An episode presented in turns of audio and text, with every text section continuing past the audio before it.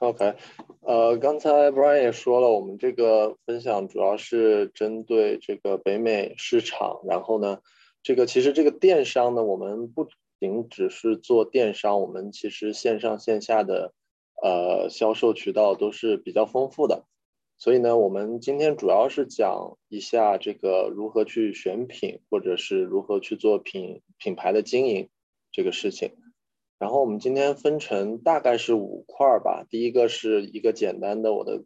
个人介绍，第二块呢是如何去选择赛道以及品类，第三个呢是如何选择合作的工厂，第四块呢就是大家关心的这个销售渠道会有哪些，第五个是品牌的这个经营，长期的怎么样去经营一个品牌。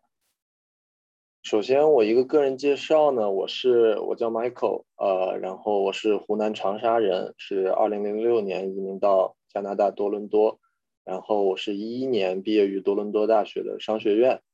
呃，一二年的时候呢，我进入呃加拿大本地一个公司叫 Canada Computer，然后进入他们的采购部之后呢，晋升成为采购总监，呃，当时会管理下面有两个采购的团队。呃，就会接触到很多的供应商啊，包括一些呃跨境的一些工厂。然后在二零一五年的时候呢，我自己创办了自己的这个电子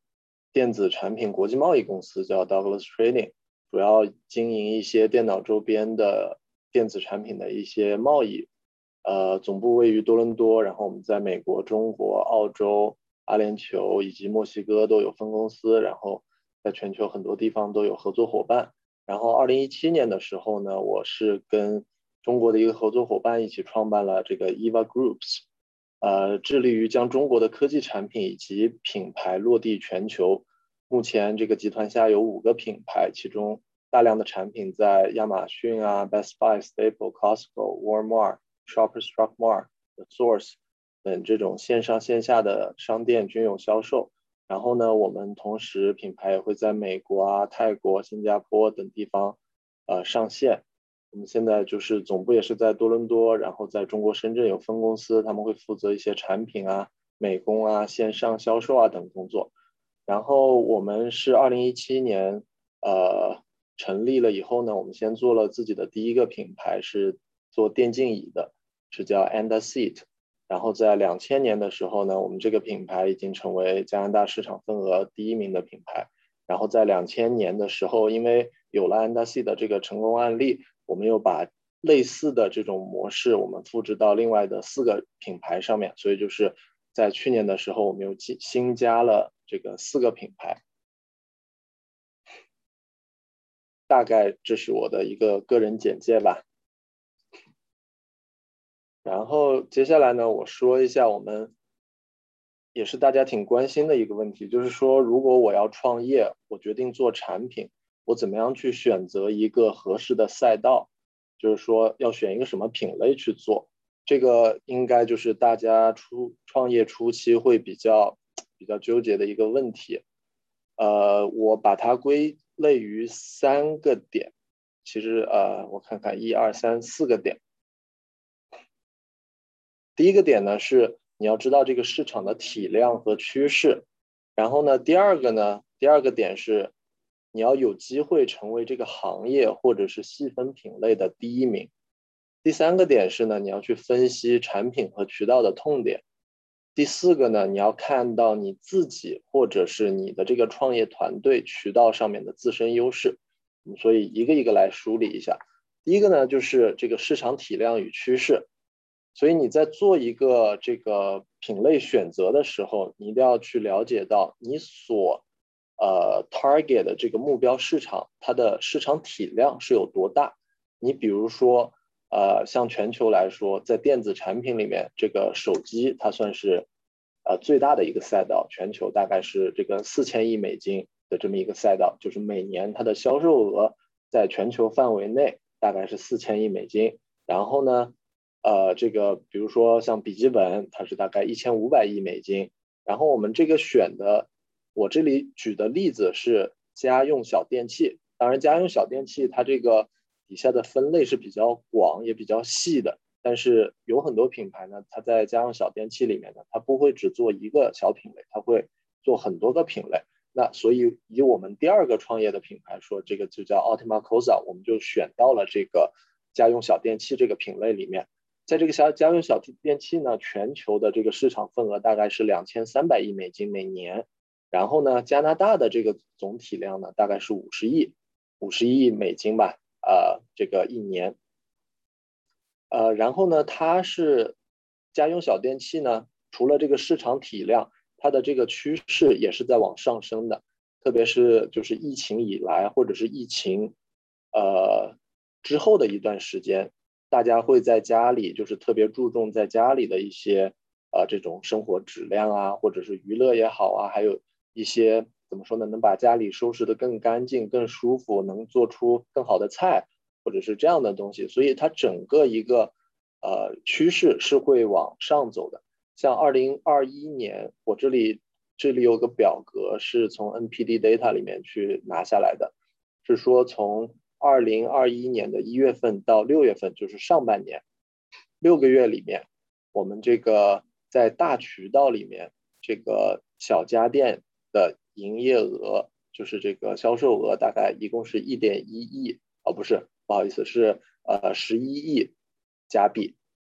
然后呢，但是这个体量呢，它等于是只差不多覆盖百分之五十的加拿大市场，因为它这里面有一些呃小型一点的这种零售商，它是不包括的，包括亚马逊这种线上的零售商，它也是不包括的，所以大概的这个体量我们就知道了，这个小呃小家电市场我们。每年是五十个亿，然后呢，我们从这个表格里面呢，你也可以看到这个每一个细分品类的分类，就是说它今年的这个市场大概是多大。比如说我们最大的两个市场，就是第一个是移动空调，第二个是手持式的吸尘器，这两个体量都是呃九千万，九千万加币，这是半年的数据，上半年的数据，下半年可能还会稍微大一些。然后它们的增速分别是百分之七和百分之二十四，它们占到整个小家电的占比会是各是百分之八，这是大概的它们的一个数据。然后呢，我们就选择了这个像 a u t o m a c o s a 我们选择了空气炸锅，可以看到 Air Fryer，它现在体量呢半年是三千八百万加币，然后呢，它跟去年比是上涨最多的一个小家电品类，它上涨了是呃这个百分之百。嗯，我看有人来问问题，我先把这个讲完吧，然后大家留言，我到时候等一个小环节讲完以后，我统一回答一下大家的问题，所以大家可以在上面留言，然后呃，我我讲完了以后呢，我们可以互相交流一下的。好，然后呢，我们另外选择的一个商品呢，其实这个是呃小米旗下的一个品牌，生态链里面的一个品牌叫瑞米，然后呢，它的。可以看到，我们这个是呃手持式吸尘器是最大的品类之一。然后呢，它的年呃销售额大约是一点八亿加币。然后呢，它的增速也是不慢的，就是百分之二十四左右。所以呢，就是大家在选择赛道的时候，一定这个赛道是要符合你的预期。比如说，呃，你想做加拿大的一个中国人市场。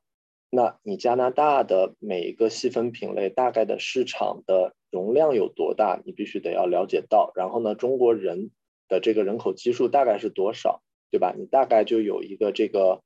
你的市场的，如果你占到就是整个市场，你假如做满的话，你能做到多少的销售额？嗯，比如说我们选的这个就是一个比较大的赛道，然后呢，就是我们会从里面挑一些。要不然体量很大，要不然上涨速度很快的这些细分品类去去进行研究，这个是第一块市场的体量与趋势。然后呢，第二个特别重要的呢，就是你这个你所选的这个品类，你要进行分析，你要不然得在行业，要不然得在细分品类里面有机会做到第一。就是怎么说呢？你每一个。品类你想做到第一名是非常困难的，但是你只有做到第一名以后呢，你才会跟这个细分品类或者是行业挂钩，这样的话你会吸引大量的这种关注度。所以就是你不管做什么，再小的东西也好，但是你都要想办法做到这一个细分品类里面的第一名，这样你就跟这个细分品类等于是有一个很好的连接。比如说你在中国，你可能想到说，哎，我做旅游，你就会想到携程，这这个就是一个道理，它会无形的中间就是给你增加很多的曝光度啊，还有这些关注度啊。所以就是在选某一个品类的时候，就是希望。你要去对它做进行分析，分析完了以后呢，你要觉得，哎，这个东西我是有机会做到细分品类里面第一名的。比如说这个，我知道有一些品类特别大，像我们选的这个，呃，小家电品类就非常大，它里面非常多的品类，有很多的领导品牌，比如说吸尘器里面有啊戴森呐，或者是我们这个呃，Expresso Maker 里面有像 Bradville 啊或者 DeLonghi 啊这种领导品牌。所以呢，你如果是想跟他们去直接竞争的话，他们的这个品牌的时间是非常长的，然后呢，他们的这个投入啊，包括呃口碑啊，都做了非常长时间的积累，所以直接跟他们就是去竞争同一赛道，其实是不太明智的。所以呢，有时候我们就会在比如说价格啊、性别啊、年龄、功能等地方去跟他们做一定的区分，然后呢，去打一个差异化。比如说，当苹果做手机的时候，那可能全球最有名的手机商呃制造制造商品牌就是苹果。但是呢，你如果是小米来进入这个市场的话呢，它可能会用价格更加低廉价格的一些手机。那别人说，哎，比较性价比比较高的手机，那别人就会想到是小米。虽然它没有跟手机这一个行业直接的绑定，但是它会跟哎。性价比比较高的，或者是比较便宜的手机，它会跟这个去挂钩。第二个呢，或者是在性别上面，那比如说我们这个手表，大家想到手表，可能第一个会想到像劳力士啊这种手表。但是你如果是做女性手表呢，它没有跟劳力士这么悠久的历史啊，那或者有一些品牌，比如说呃卡地亚这种品牌，它就会说，哎，那我针对女性来做一个手表。那以后别人说到女性手表，可能会大家会更多的想到 Cartier 而不是 Rolex。然后还有就是像呃市场区分，就是我有一个固定特定的一个市场，比如说我们做这个呃外卖，对吧？外卖服务在加拿大最多的可能是 Uber 啊，或者是呃 Skip the Dishes 啊这种。但是如果我要做中国人的市场呢，那可能大家就会想到，比如说像饭团啊、小红车这种。这种中国人的商家，还有就是从这个呃功能，那我就不一一多说了。我举了一个例子，就是我们的产品是怎么样选出来的。比如说，我们在这个呃咖啡机上面，我们这个是 Espresso Maker，不是那种胶囊式的咖啡机，呃，是这种黏膜式，然后出这种小杯的 Espresso 的这种咖啡机。我们市场的第一名呢是 Breville，它大概占到百分之五十八到六十的一个市场份额，是一个非常非常大的一个市场份额。第二名是 DeLonghi，是百分之二十八的市场份额，等于是前三名呢基本上就把百分之九十到九十五的市场份额都占掉了。但是呢，他们有一个问题，就是可以看到他们的平均零售价是非常高的，都在比如说八百到一千两百块钱左右，这是他们的一个平均的一个零售价。那所以，如果我们出一款比较低端一点的，但是功能和外形都是非常跟他们非常相似的，你这个时候就会有一个竞争优势。底下也有人做这些，你看，呃，什么 Cuisinart 啊，或者是呃 Frigidaire，他们也会做大概两三百、三四百块钱的一个咖啡机，但是他们的这个体量都还没有，都完全还没有起来。所以呢，这个时候我们就会有一个机会去跟，比如说前三名的。这个品牌去打一个价格差，然后呢推出我们自己的产品。接下来呢，就是除了上面两个是比较大块的分析完以后呢，你需要去看一下产品和渠道的一些痛点。就是怎么说呢？产品渠道痛点呢，就是呃，你要去比如说看 review 啊，或者是到零售店里面的网上或者是店里面去分析它的产品结构，因为。作为一个企创业者，这个我们创业的价值呢，就是能够有效率的为社会上解决一些问题。然后呢，呃，怎么说呢？就是你赚的钱，就是社会为你付出的劳动或者是带来的价值所给你的一种回报。所以呢，你的这个创造的价值越大，你当然这个企业就会越值钱。然后呢，一般来说，我们产品和渠道，先说产品吧，我们一般都会研究这个行业的老大，就是第一名，特别是呃市场份额占的很大的这种这种品牌，你会研究它，哎，看它的 review 里面到底它的产品有没有一些比较明显的痛点，就是没有解决的一些问题，比如说。我们做电竞椅的时候，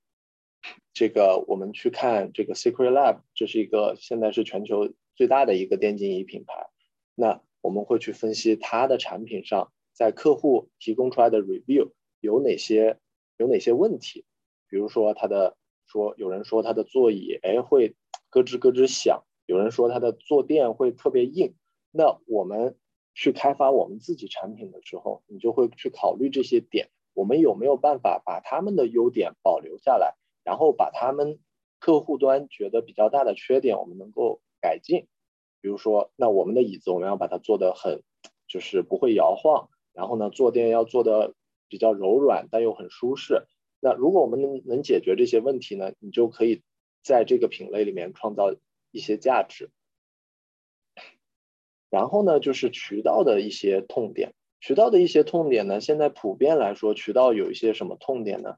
主要是两呃两个痛点吧。第一个就是普遍现在的线下渠道，比如说像大家经常可以看到的，像呃 Costco 啊、沃尔玛啊、Staple 啊、Best Buy 啊这种公司，他们线下的能陈列出来的产品是比较有限的。但是呢，有时候他们又希望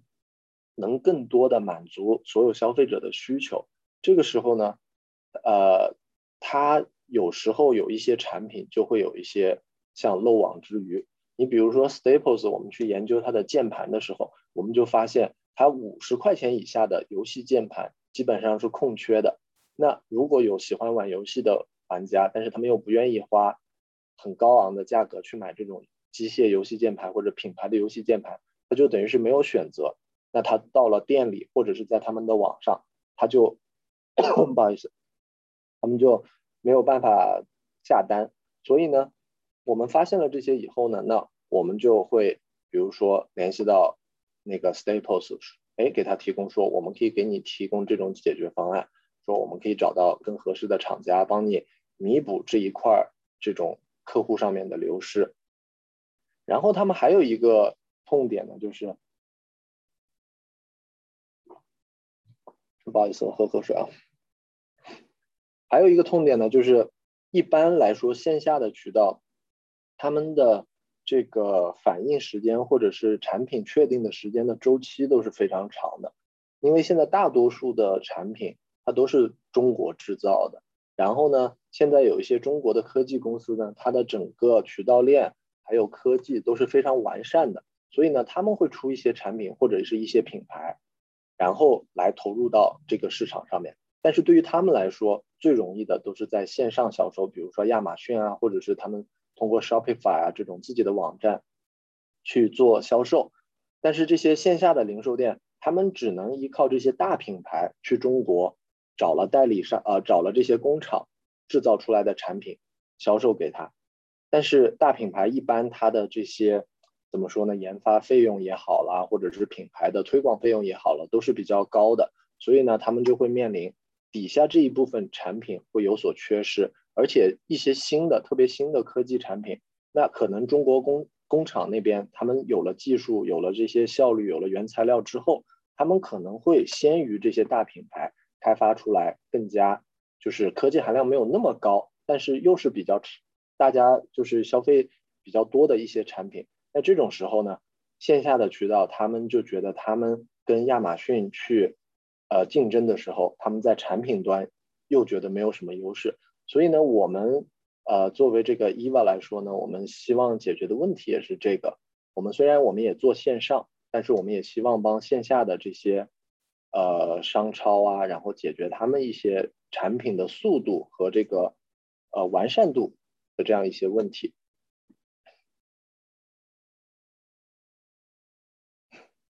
好，我们刚才说了，第一个是市场的体量和趋势，第二个是行业内有没有办法做到第一名，第三个是分析产品和渠道的痛点。那最后一个，其实我自己觉得也是最重要的，就是你要看你自己，比如说创始人或者是团队，你的渠道的优势在哪边。一般我们说比较重要的呢，比较重要的呃一些点呢，首先第一个就是产品。那产品来说的话，作为呃创业公司，一般你想在产品上取得很大的领先优势是非常难的。除非你做自己做一个，比如说呃 A P P，你是做 I T 啊，或者做这些这些软件开发的，你可能会有一个很新颖的，对吧？的这种产品。但是一般来说，作为我们做呃这种实体的这种产品，你一开始想要产品做到很好，其实非常困难的。除非你自己是一个呃怎么说呢？产品开发团队，或者是一个像发明家，或者是这种。手工人啊，你的产品才会就是跟其他产品来比特别新颖，特别特别有优势。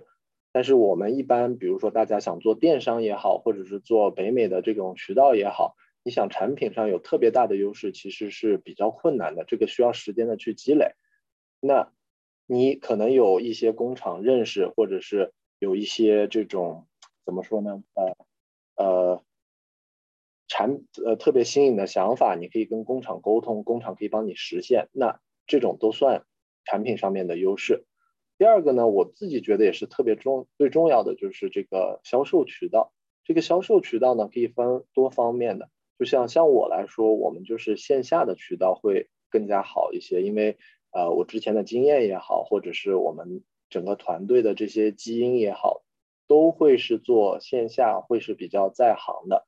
当然，除了这个线下渠道，在北美你也可以做亚马逊，那就是考验你的这个平台的运营能力，或者是你做呃你自己的独立网站，那你就是考考验你的这种引流啊，或者是做转换率啊这样的能力。当然还有这种做自媒体的，你做自媒体你可以去带货啊，在加拿大可能还没有在中国那么呃就是在加拿大还没有这么盛行吧，跟中国来比，那销售渠道呢，在我看来是一个。就是比如说，创业者最一开始需要具备的一个重要的一个优势，你就看你在哪个销售渠道方面有优势，你就把你自己去选择赛道或者品类，你就去做那一方面的选择。然后第三个呢是服务，这个服务来说呢，就是对于我们做产品，呃，相较于前面两个产品和销售渠道就没这么重要，因为服务来说，我们。还有服务行业，对吧？当然，服务行业服务可能就更重要一些。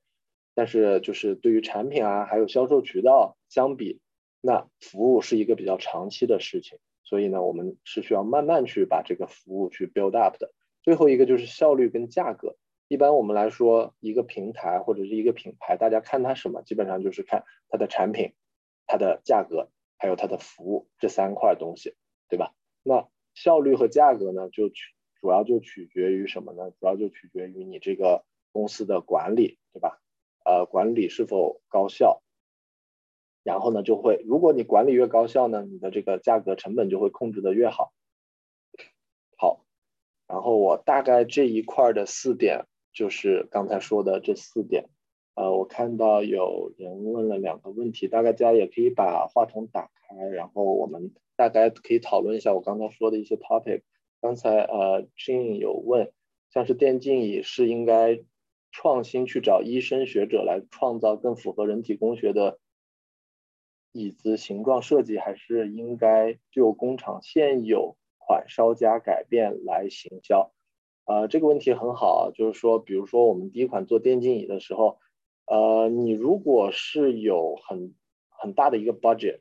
你很有信心做这一款东西，你一开始呢就可以。去把这个 investment 做大一些，你比如说像找医生学者，然后来设计这个人体工学的设计啊，因为这个怎么说呢？呃，这个工业设计椅子的工业设计还是挺贵的，这个设计需要钱，然后呢，你请一个工厂去开一套模具，这个成本也是不低的。所以如果像新的创业者，然后呢，他又没有一个很大的团队，他也不知道他将来，比如说我第一年能卖多少把的话，我个人的建议还是找现在已有的做椅子的工厂，然后呢，你再去分析市场上的一些痛点，然后去跟工厂进行一个磨合、一个对接，把椅子改成你们尽量比较满意的一个状态。然后第二个问题是，小品牌、小公司如何说服沃尔玛、Best Buy 或者 Costco，让你的产品在线下渠道上架？这个其实是一个非常大的一个 topic，而且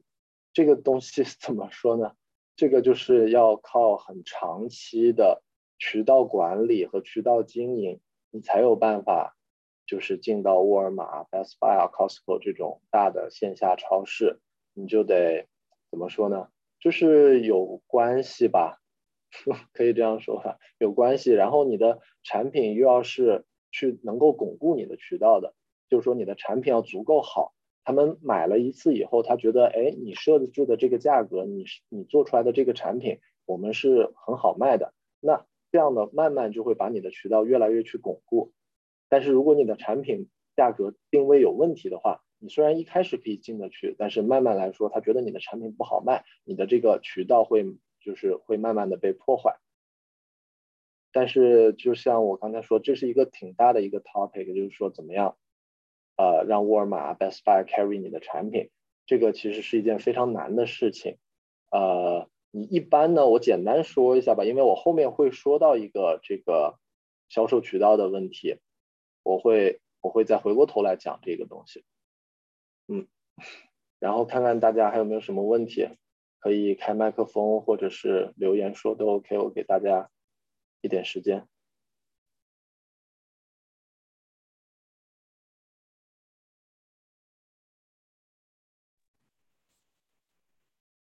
Michael，那我这边有几个问题，我想问一下。好，可以啊。啊，就一个是你前面提到的那个，就是你在做这个前期的分析和选品的时候。你不是有一些数据吗？这个数据的来源，你现在主要是从哪些地方来选？呃，这个数据的来源呢？这个我这个里面是从 NPD Data，NPD Data 呢是呃应该是北美最大的一个数据机构吧，但是它的这个数据呢是要钱的，所以呢，我们如果渠道里有有一些朋友啊，他们有这种数据，那我们就会让他分享出来，然后呢，在网上啊。基本上你在查这种大行业，比如说，呃，我想查这种手机市场在加拿大的体量，一般 Google 都是可以查到的。然后或者是你看，你去找一些这种行业分析报告啊，这种都是可以可以找到的。比如说，呃，现在中国就是比较好的这种市场啊，就像中国养老行业啊，或者宠物行业啊，呃，都会有专门的机构，他会做这种行业报告。但是有些行业报告也是要花钱买的。大概就是，对啊，这些这些资料都大概是这样得出来的吧。还有一个就是，像你在做分析的时候，你不是也要分析一些竞争对手嘛？比如说，啊，像你讲的这个 Espresso Machine 这块儿，那么像比如说竞争对手的这些东西，怎么样去找呢？呃，像我这个报告，同样也是从 NPD Data 去拿到的。呃，如果是大家是做亚马逊或者是做独立站，你这个竞争对对手的数据会好拿一点。比如说做亚马逊，你可以看它的一个排名，或者是通过它的一个 review 来得知它大概的一个月销量是多少。然后呢，再通过这个品牌，对吧，在这个亚马逊上有多少个产品上架，你大概可以去分析出来它的一个市场的体量，就是每一个竞争对手的市场体量。然后呢？就像我刚才说的，你再去找他们身上的一些问题，如果有一个领导品牌的时候，其实这时候是比就是对于这个行业里面来说是比较难打的一个品类。就比如说你像 Dyson，他们已经是大家都把这种吸尘器跟 Dyson 这种挂钩起来了，你就得想一些其他的办法，就是去做一些细分品类，能把它做到让你的品牌有竞争力。嗯，OK，还有还有一个问题就是，你就你刚才提到还是这个 Espresso Machine 这个，你不是说外观上，呃，跟这个就是排名第一的这个会比较接近吗？嗯，啊，那么这个会不会存在一些，比如说他要起诉你去侵权这样的一些问题呢？呃，这个就是首先你要看，呃，怎么说呢，相似度有多少，然后呢，这个出的这些款式呢，我们肯定会尽量避免了。一般说相似度在百分之八十不到百分之八十的，这个当然也是一个比较主观的事情了，但是不到百分之八十的，一般都是没有什么问题的，因为像 Espresso Maker 这种产品，它的 function 或者它的外观基本上都是差不了太多，但是你要。你如果想跟他们竞争，你的质量啊，你在功能啊，在一些这种方面需要有比较有竞争力。嗯，OK，啊，谢谢谢谢，我这边暂时没别的问题。嗯，好，其他人还有问题吗？好，要是没有问题的话，我接下去讲下面一个 topic。第二个 topic，呃，下面一个 topic 呢，就是如何选择合作工厂。这一块呢，怎么说呢？我比较简单的说一下，呃，因为因为这一块在整个流程里面不算特别重要的一块，而且呢，也有很多就是偶然性啊这种。因为你去选择工厂的时候，呃，你要找到合适的工厂，要考虑的因素很多，比如说你。这个工厂的老板，你跟他的性格合不合得来啦？然后呢，工厂的这个体量，我所以底下我写了三个重要的点。第一个点是体量的匹配，这个是非常重要的。就是说，呃，如果你一开始 MOQ 的意思是 minimum order quantity，就是你最少需要订多少的订单。在我们刚开始创业的时候呢，一般我们的 MOQ 都会是比希望是比较小的，因为。你自己的销路还没有销，这个销售渠道还没有建立起来的情况下，对吧？你需要去采购大批量的采购产品，这个时候呢，你就会涉及到你的这个压资金啊，还有这个你如果销不出去的话，滞销的这种风险啊。所以呢，你一定要找体量跟你想要比较，你的这个 MOQ 比较匹配的这种工厂。你如果一开始，比如说你就去找几千人的这种大厂。他们比如说开一条流水线，就得一次就得上，就是自动化程度也非常高，它一次呢可能就得上一万台，所以呢你这种时候就很难跟它匹配上。所以不是说我找厂一定是找越大越好，或者是呃怎么说呢越呃时间越长的厂越好，而是要找跟你匹配度越高的越好。然后呢。啊，你跟他们的团队，当然就是人与人之间的这个配合也是很重要的。他愿意帮你去根据你的要求做一些改动，然后呢，你也能够就是哎了解到他们工厂哪些东西是比较灵活的，然后哪些东西是不太好改的。通过这种慢慢的磨合和配合，你你一开始就可以选，就是会选到比较合适自己的工厂。当你做大，越做越大了以后。你再可以考虑，哎，你是跟工厂去一起成长，你给他提要求，然后呢，让他把他的这个产呃流水线越扩越大，啊，自动化程度越来越高，然后呢，价格呢也可以做到越来越便宜，或者是你会去找，就是更大的工厂，更和可以和你的销量所匹配的工厂。第二个呢，就是功能与设计。这个就取决于这个工厂的呃 R&D 的团队，就是 Research and Development。这里面呢，主要就是怎么说呢？啊，会有设计人员啦，会有产品开发人员啦，对吧？还会有一些这种呃像美工啊这些这些人员，主要他们做的就是让产产品变得功能更好，然后更加漂亮。然后，所以这个里面呢，如果我们要找工厂的话，那这个 R&D 的团队是非常重要的，因为它就决定了你的产品能达到多高的高度。在你自己没有 R&D 团队的情况下，你的产品能达到多好的设计，对吧？然后功能是否能做出快速的修改？所以这一块儿也是非常重要的。然后第三个就是像我刚才说的，就是有一些细节上面的谈判啦，产品细节改动啦，账期啦，还有各种各样的，就是生意上，呃，就是呃配合上面的一些事情吧。好，那我这一块的合作工厂就就只有这三点，然后看看大家有没有什么问题。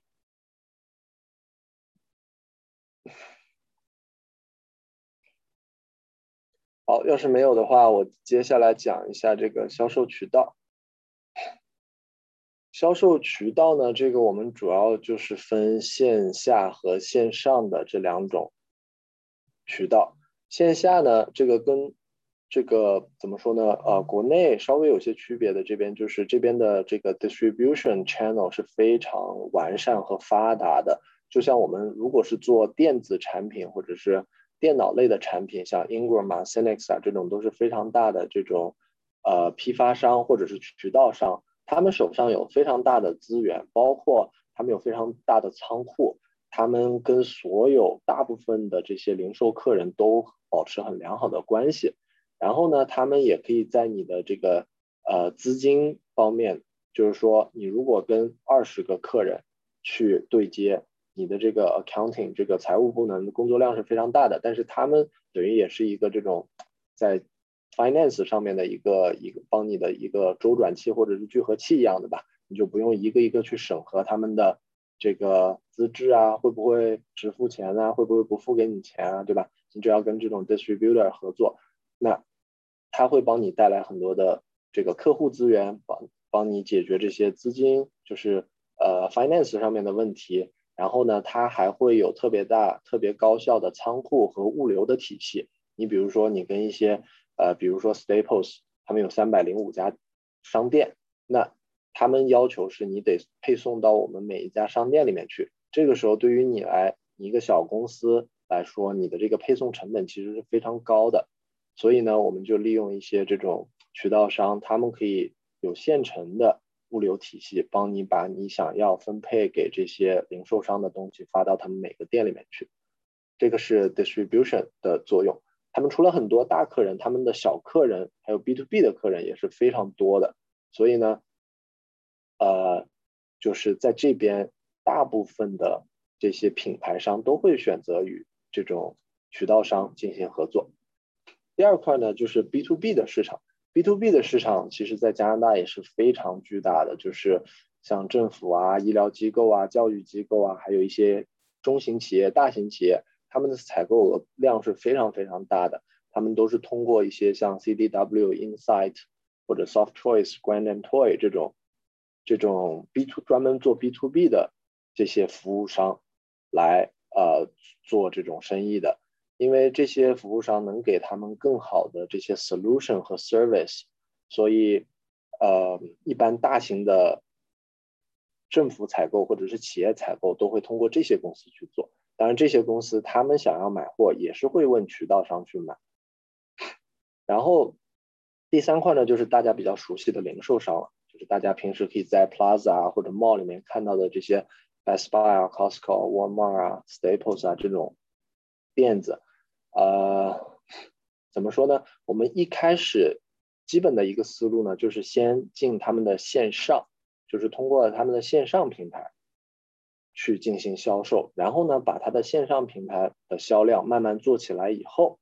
然后呢，再去想办法进他们的线下平平台。这个周期呢，有可能是非常非常长的，需要利用到很多的这种关系也好啦，或者是运营能力也好啦。但是总的来说呢。这些像 Best Buy 啊、沃尔玛这种，它的线上基本上是对大家开放的，就是说你一开始可以通过这种 Marketplace 的这种形式，先去进入到 Best Buy 和沃尔玛里面去，就是它后台会跟亚马逊一样，它后台会给你一个 account，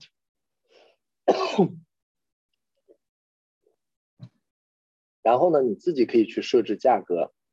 然后去运营这个产品，那就考呃就要考验到你的这种平台的运营能力。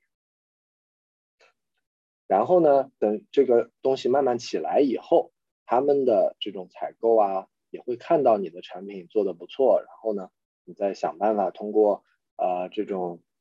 呃渠道商的关系啊，或者是你自己自己想办法去联系他，反正有多种方式吧，你可以慢慢一点一点的进入到他们的这种线下实体店。还有一部分呢，就是大家比较也比较熟悉的就是线上平台的这种运营。呃，第一块就是 marketplace，就是大家呃熟知的，像中国那边有淘宝啊、京东啊，这边有亚马逊啊、eBay 啊、Newegg 啊这种商家，所以呢，基本上都是你自己有一个后台，你把产品去上线，然后通过你的运营，让这个产品的销量慢慢上涨。还有一种现在大家也特别流行的，而且现在中国商家特别火的，就是呃 e-commerce 的 website，就是你自己去建一个自己的网站，然后你通过外部的引流，引流到你自己的网站上面，然后呢，然后呢进行一个销售，这个就要考验到很多的能力，比如说你的网站的呃设计啦，网站的内容啦，对吧？然后呢，你里面需要有，比如说视频啊，需要有 review 啊，有各种各样的东西去支持，或者是去，呃，让消费者产生这种购买的信心和欲望。这个时候就是做 Shopify 比较关键的一步。当然，另外一个除了转换率以外，另外一个很关键就是引流部分。引流部分就是你得想办法让别人能够进到你的这个 e-commerce 的网站上面来。那如何？做这个引流呢，我这边又有一个专门讲引流的一个一个部分，我可以跟大家大概过一下，因为我们主要还是做这个线下平呃线下渠道会比较多一点，我们线上渠道也有运营亚马逊啊，运营 Shopify 啊，Newegg 啊，Best Buy、沃尔玛都是有运营的，所以我呃把可能 Shopify 会是以后的一个趋势吧，就是自建站。所以呢，我自建站引流这一块呢，我又单独拎出来，可以给大家稍微讲解一下。第一个大家也比较熟的就是这个 SEO，SEO 这一块呢，就是呃搜索引擎优化，就是你当你去 Google 啊，或者是其他搜索引擎的时候，比如说我打一个品类，电竞椅或者是英文的 gaming chair，那你的网站能排名排到多少？这个就是一个 search engine optimization 的一个一个作用。你排名排的越高呢，别人点击到你的网站的可能性就越大。那里面会有非常多的 strategy，像呃我上面写的一些呃 semantic core and keyword strategy, on-site optimization, 呃 mobile optimization, backlink, website speed, content，这些都是一些很重要的因素。呃，就是把你的搜索引擎的排名能够往上提的这种，这个是一个长期的优化的一个过程。那你一旦把这个东西越做越好了，那这个流量都是自动的会通过这些搜索引擎引到你的自建站里面来。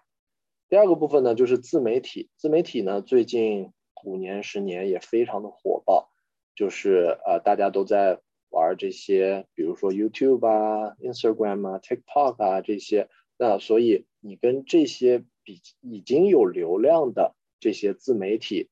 呃，商家也不不叫商家吧，就是自媒体去合作，然后让他呢把你的这种广告也好，精益或者不经意的植入到他的视频里面，或者他的图片、他的故事里面去，这样子呢，从而给你们带来给这个呃自建站带来流量。然后第三块呢，就是付费媒体，付费媒体呢。这些相对来说有一些比较传统的方式，也有一些互联网的方式，就像你做电视广告啊，比如说杂志啊，或者是 YouTube 啊，YouTube 里面我们看一个视频，过过一段时间它都会跳出一个广告嘛，就是像 YouTube 啊，像 Netflix 啊，或者还有一些 online 的一些付费的这种广告的方式。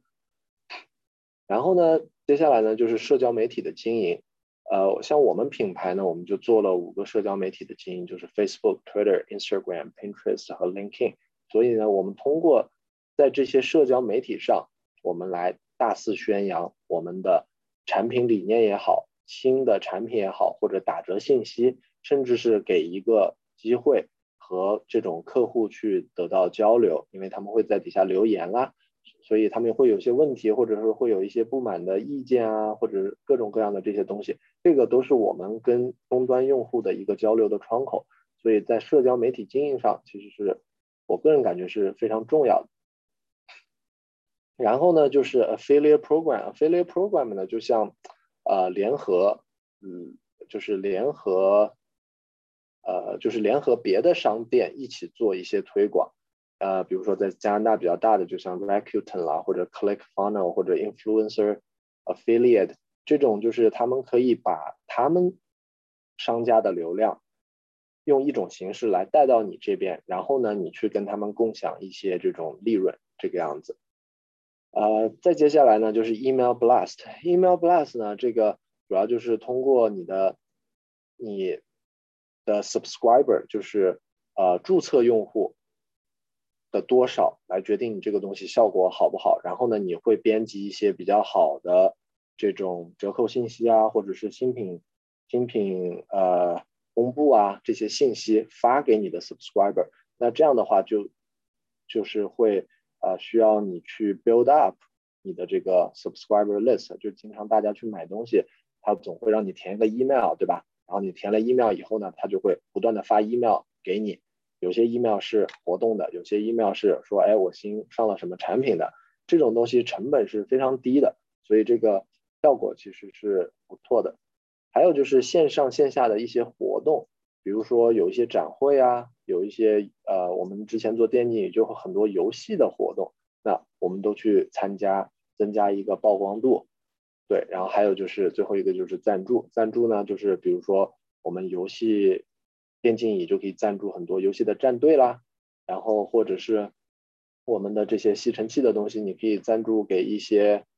呃，比如说怎么说呢，有名的一些。呃，拍家庭家庭主妇一些视频的一些一些人，让他们帮你去做推广，嗯，然后呢，我这个引流里面，因为现在流量其实是都是非常贵的，所以呢，大家有些很多人喜欢去做像 Google 上面的广告啊，或者 Facebook 上面的广告啊，但是在我看来的话，就是特别是我们作为刚就是初创的创业者来说的话。应该选择就是不那么烧钱，然后是长期运营的一些，呃，这个引流的方式。比如说我们这些社交媒体的经营，这个是用时间可以把它创造出来的。比如说 email blast 也是通过你累积你的 subscriber 去达到这样的一个效果。还有像 SEO 这种，就是很长期的，因为你砸钱，现在门槛都其实都非常高，也非常贵。除非你的这个团队基因里面就有特别会做这些付费广告的，特别会做 marketing 的，那又另当别论。如果没有的话呢，我的建议就是大家用比较便宜的、比较长期性的东西去一点一点经营自己的流量。嗯，这一块引流这一块我就说这么多，然后看看大家有没有什么问题，或者是有没有什么。观点想来这里讨论一下。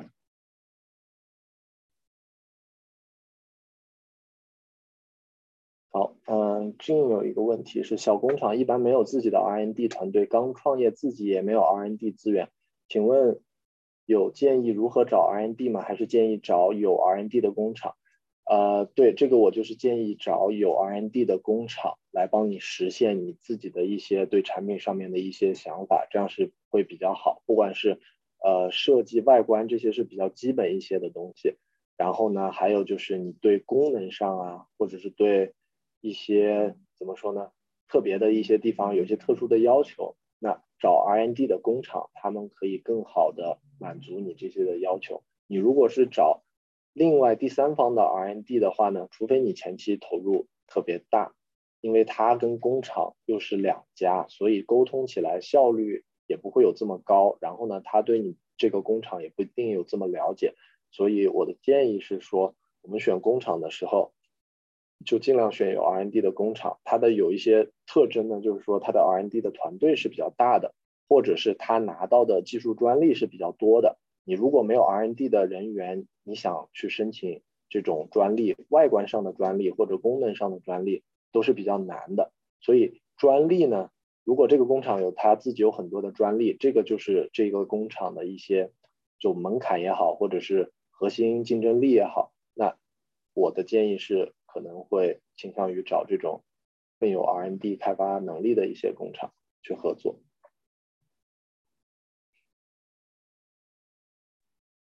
我的静音呢？你的声音。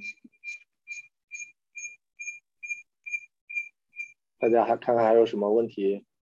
可以问一下？如何应对沃尔玛自有品牌与你自己的品牌的竞争？有发生过吗？这个是常有发生的一个事情，而且这个问题其实非常好啊，因为呃，不管是怎么说呢，一般小型的创业的公司都会遇到这种，都会遇到这个问题，呃，肯定是会有竞争的，所以呢，我们基本上采用的策略呢，第一，要不然你跟沃尔玛这种公司去合作，你帮他去做这种怎么说，他的品牌。这个也是一种合作的方式，因为他他一般在中国都是有这种采购处的，但是呢，他们的他们的品类是非常非常多的，所以如果你能够在某一个品类可以有你自己的竞争力，就像我刚才说的，对产品有很高的要求，然后呢，呃，怎么说呢？你的这个外观也特别的新颖，然后你找的工厂。也非常的配合，你这个时候就会有一定的竞争力。那个时候你去跟沃尔玛谈，不管是做他的品牌也好，或者是做你自己的品牌也好，就会比较有优势。如果沃尔玛已经在这个品牌有很多自有品牌的产品了，这个时候其实如果是类似产品进去就会比较困难。所以呢，你你要不然就是打一种差异化的这种策略，然后要不然就是说。啊，你帮他帮助他来做他的品牌。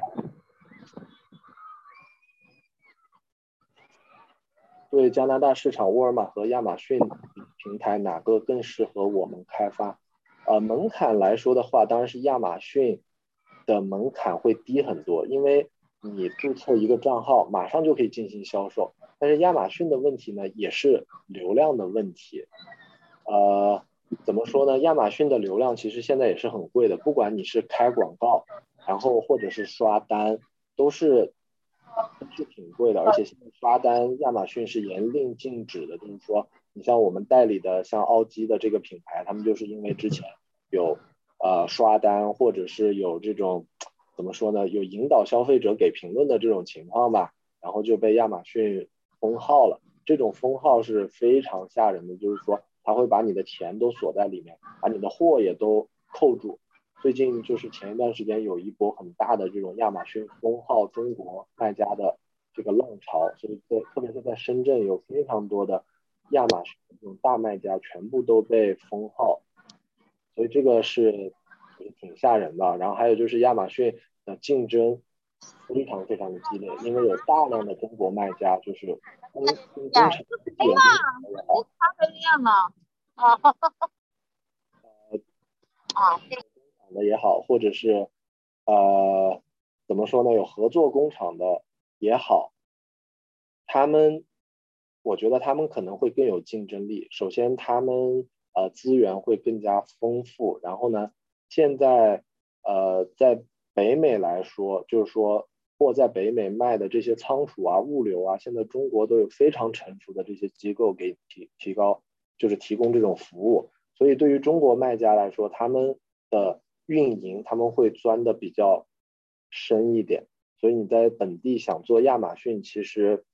呃，我个人感觉是比较困难的。但是大家也可以尝试，因为这个门槛是比较低的。如果你能找到这个呃市场上一些空白的产品，或者是特别新的一些产品，大家可以去尝试。在沃尔玛上面呢，其实跟亚马逊的平台是一样的。如果你做它的这种怎么说呢？亚马逊有 third party marketplace 嘛，就是说跟亚马逊一样，你有个后台，你把产品自己去 upload，对吧？自己去设价格，然后呢，你想办法提高它，就是你的产品在它这个品类里面的排名，然后呢，你就会得到更多的流量。所以跟亚马逊的规则呢是非常类似的，除非你要进到让亚马呃让沃尔玛去买你的产品，或者是进到线下，那又是另外一个又是另外一个渠道了。好，下一个问题是，现在北美市场这么小，特别是加拿大，会选择什么样类型的产品会有更大的生存空间？呃。这个问题很好，大家，我觉得很多的创业者也会有这个苦恼，就是说加拿大的市场很小，因为只有三千万的人，跟中国比如说十四亿，或者是跟美国三亿多的人口，这种一种不匹配吧，或者是就是市场特别小。什么样的产品才会有更大的生存空间呢？呃，这个我刚才选品的时候大概有介绍过一下，就是说，第一个，首先你得看你想要做多大的市场。你你如果是想做，比如说我三年规划了我要做一个亿美金的销售额，那你就要选这么大体量的赛道。然后呢，我们肯定还是要做一些产品上面的差异化，能想办法把产品做到头。就是第一名，你即使是在中国人市场，有些市场你去分析，其实这个市场也是挺大的。只要你可以把它做好，做到第一名，能够跟这个行业或者是细分品类有一个直接的，就是连接，就是别人想到这个细分品类就可以马上想到你，你这种时候就会有很大的一个竞争的优势。呃，对我差不多就说说这些吧，对于这个问题。然后下一个问题是亚马逊是永久封号吗？亚马逊是恶意侵吞卖家资金和货物嘛？可以打官司跟他们拼了联合起来。这个中国的卖家都是有在做的，他们呃有很多大公司，就像奥基，他们本来是安排今年是上市的，但是亚马逊占他们的业务量非常大，大概有八成到九成吧，就是亚马逊美国，所以一下子就是对于他们公司来说，就是像灭顶之灾这种。它的封号现在说的，呃，亚马逊给出的公告是永久封号的。然后呢，这个是否恶意侵吞资金和货品，我自己觉得，我个人觉得是非常不公平的。就是说，你封号可以，但是，呃，资金和货物这个本来就不是亚马逊，呃，不是亚马逊自己的，所以呢，这这一块确实大的这些卖家都在跟亚马逊打官司。最近好像还没有，应该这个官司应该会是比较持久的吧。我我也不知道跟 政治有没有关系，所以这个事情我们到时候再可以持续的关注一下。但是对于做亚马逊的这些卖家来说，亚马逊这方面就是一个风险。你如果是做自建站这方面呢，这个风险就可以基本上避免掉。但是亚马逊跟自建站这两套打法基本上是不太一样的。好，下一个问题，回到开始的咖啡机，请问如果当时前三大品牌有高中低，是否就不会选择这个品类了？价格优势是否是你选品最重要的关键？呃，价格选品其实不是我我们选品最重要的关键，我们关键还是找到这个品类的空白，或者是我们会跟这些，比如说沃尔玛啊或者 Staple 啊，他们的一些呃。买买手或者是采购，我们会有一定的联系，我们会问他他们在哪一块是空白，或者是我们自己去观察，观察到他哪一块是空白。当然，如果像呃 Jane 刚才问的，如果前三大的品牌高中低端都有了，那我们可能就不会选这个品类了。如果前三大品牌他们的市场都是很成熟的，然后我们去分析痛点也找不到特别明显的痛点，那我们出来一个产品作为一个新的品牌来说。我就可能觉得我们的产品不会有这么大的优势，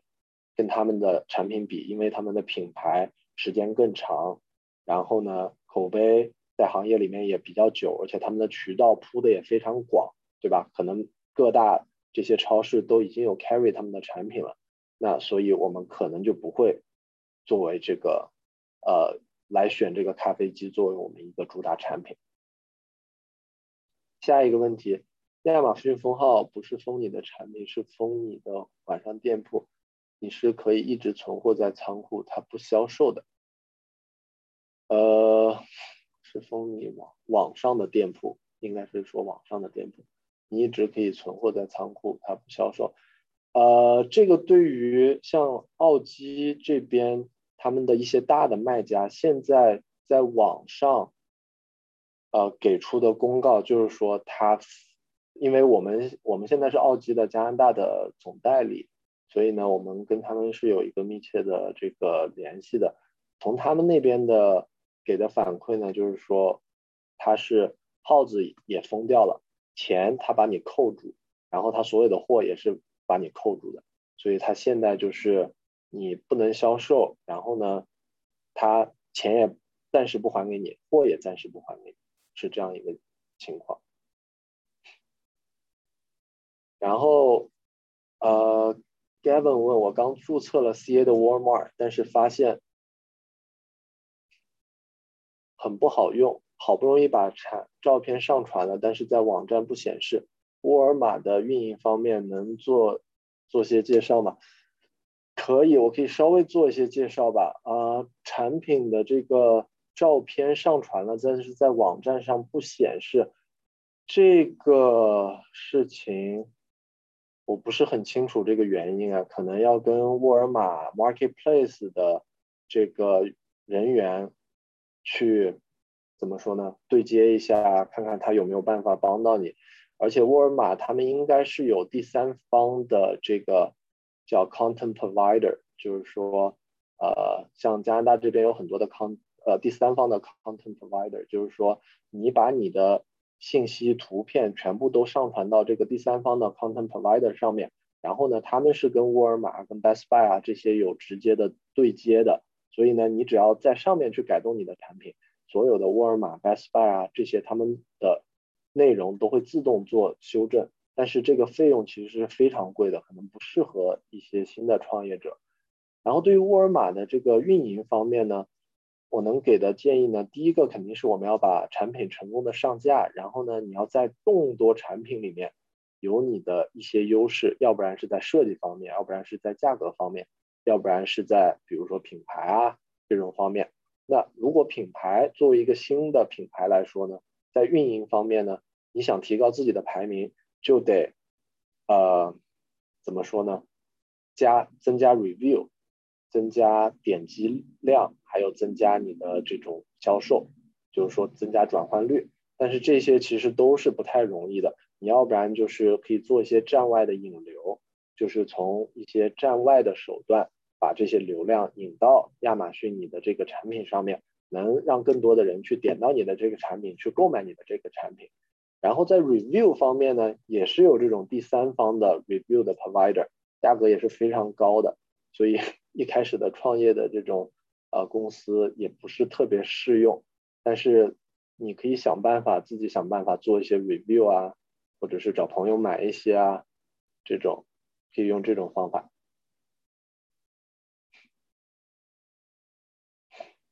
然后可以解封吗？一定要哦。刚才 Brian 可能说了一下这个，这个可可以不用回应，因为这个我我自己也不太了解，这个到底是是有没有其他的因素。好，Gavin 问的下一个问题是，CA 市场跟 US 市场的选品有哪些区别？US 可以新奇，但是 CA 比较传统。其实，在我看来，CA 的 market 跟 US market 还是相似度非常高的。首先，他们在电商方面的占比率都不是特别大，不像中国，呃，电商占比率会非常大。他们的这个电商占比率，呃，之前大概是百分之二十，现在在疫情的推动下，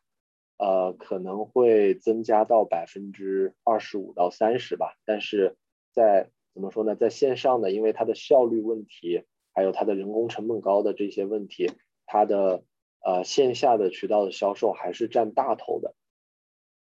然后呢，在选品上面有什么区别？呃，我觉得美国的竞争肯定是要更加激烈的，但是我觉得我的选品还是符合我刚才所说的那四个要求，就是说，呃。要结合自身团队的优势，要想办法做到细分品类的第一名。如果美国有更多的玩家，有更多的竞争对手，那你做分析的时候怎么说呢？估计就是还是得遵循我刚才说的那几点。但是如果已经有人做到这些细分品类了，但是加拿大没有，那我们可以看到说加拿大可能会是美国的一个下沉市场，就是说美国已经在做的，对吧？但是加拿大还没有人做的。那我们可以去占据这一块市场。其实这些东西大家都是有规律可以遵循的。以前呢，可能中国会特别多的遵循美国这些创业的这种规律，美国有的，但是中国没有。但是是一个未来的一个很大的市场，就会有很多人去做它，而且做出来的基本上都是成功的。比如说手机行业也好啦，旅游行业也好啦，或者是这种像 Uber 啊这种还有外卖啊这种这种行业，全部都是 copy 过来，就是等于是中国市场去 copy 北美市场。然后呢，中国市场可能会先在一二线城市做，做了以后呢，再去做它的下沉市场，三四线、三四五线城市。但是现在等于是中国的电商特别发达，然后呢，中国的这些呃呃科技的科技的含量啊，包括呃整个的产品的工业呃供应链和原材料都已经非常非常成熟了，所以现在北美市场就有点像。在某些方面就有点像中国的下沉市场，所以就是中国已经很兴起的东西，北美还没有火。比如说之前的像抖音这种，那后来抖音又在北美上了这个 TikTok，所以在北美一样是非常火的。那我们就可以去找一找这种在选品方面，可以把加拿大作为美国的下沉市场去去打，或者是加拿大作为中国的这种下沉市场去去打。我也相信。我也相信，就是说，中国的更多的品牌或者中国更多的产品会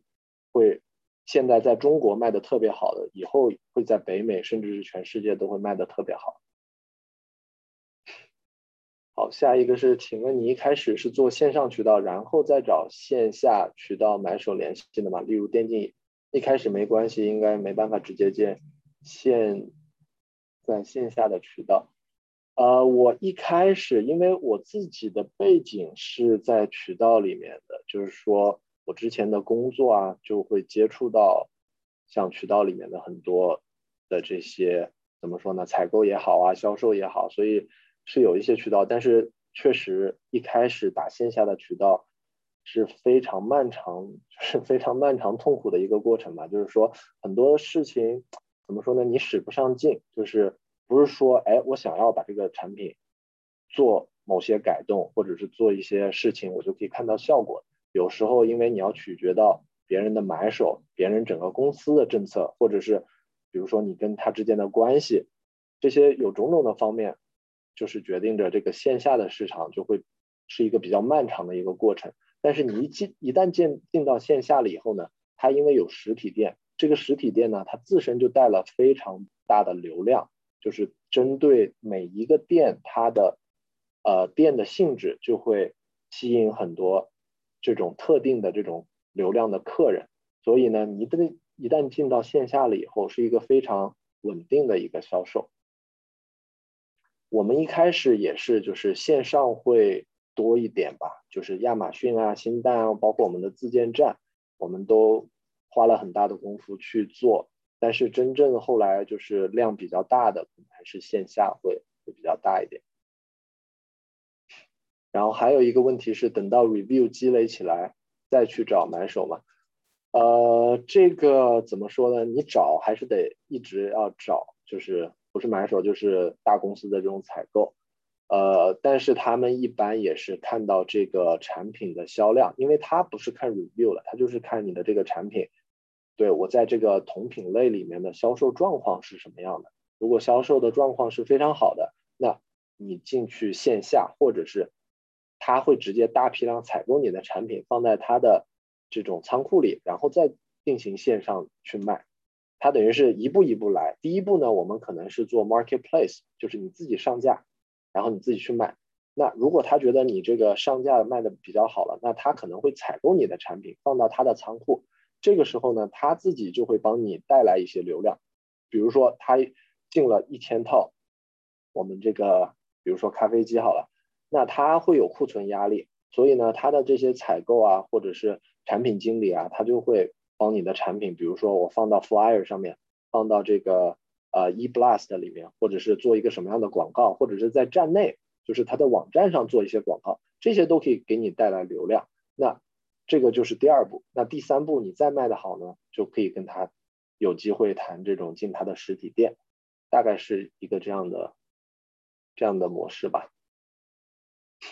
好，下面一个问题说，亚马逊的 APP 很难用，作为买家很用不习惯。呃，亚马逊的 APP，亚马逊 APP 其实我自己也没有操作过，所以可能没有什么发言权，但是我们。有呃有有同事在操作这一块的东西，我们目前看来这一块确实是比跟跟亚马逊啊或者跟 Best Buy 比啊是不太好操作的，因为沃尔玛他们做呃 marketplace 的时间是比较短的，所以他们在软件开发还有一些呃功能上，它还是比较偏就是线下渠道这种基因的，而不是说哎我一开始就是线上会占很大的比重，所以沃尔玛这一块 A P P 难用，那确实会有一些。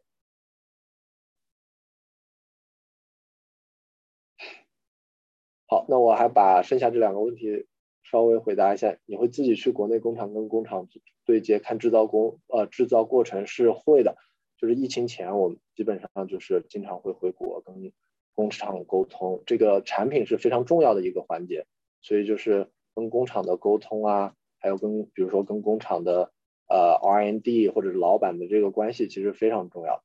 还有线下的店铺是联合运营还是自己投资？我现在电商年销售五十万 CAD，很想拓展线下市场，但不知道迈出如何迈出第一步。嗯，现在电商五十万，很想进入线下市场。进入线下市场呢，确实不是很容易，特别是对于中国的品牌或者是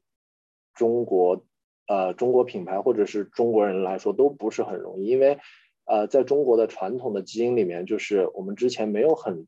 很好的供应链，所以呢，电商一冒出来的时候，就是大量的这些销售都是大量的这些流量都是往线上走的。但是在北美其实是不太一样的，所以这个思维方面或者是经验方面，在可能对于中国的品牌或者是中国的啊中国人来说，是确实是一个比较大的难题。所以这也就是为什么中国品牌其实出海成功的案例是非常非常少的，特别是在线下，就像一些特别大的品牌，像呃华为、小米啊，或者是有一些呃国内特别大的品牌，其实在国外都是比较难落地的。这个就是在思维上面有一些呃不同之处吧。所以像我们 EVA 成立的一个初衷，也是希望帮助一些国内的品牌或者是国内的产品，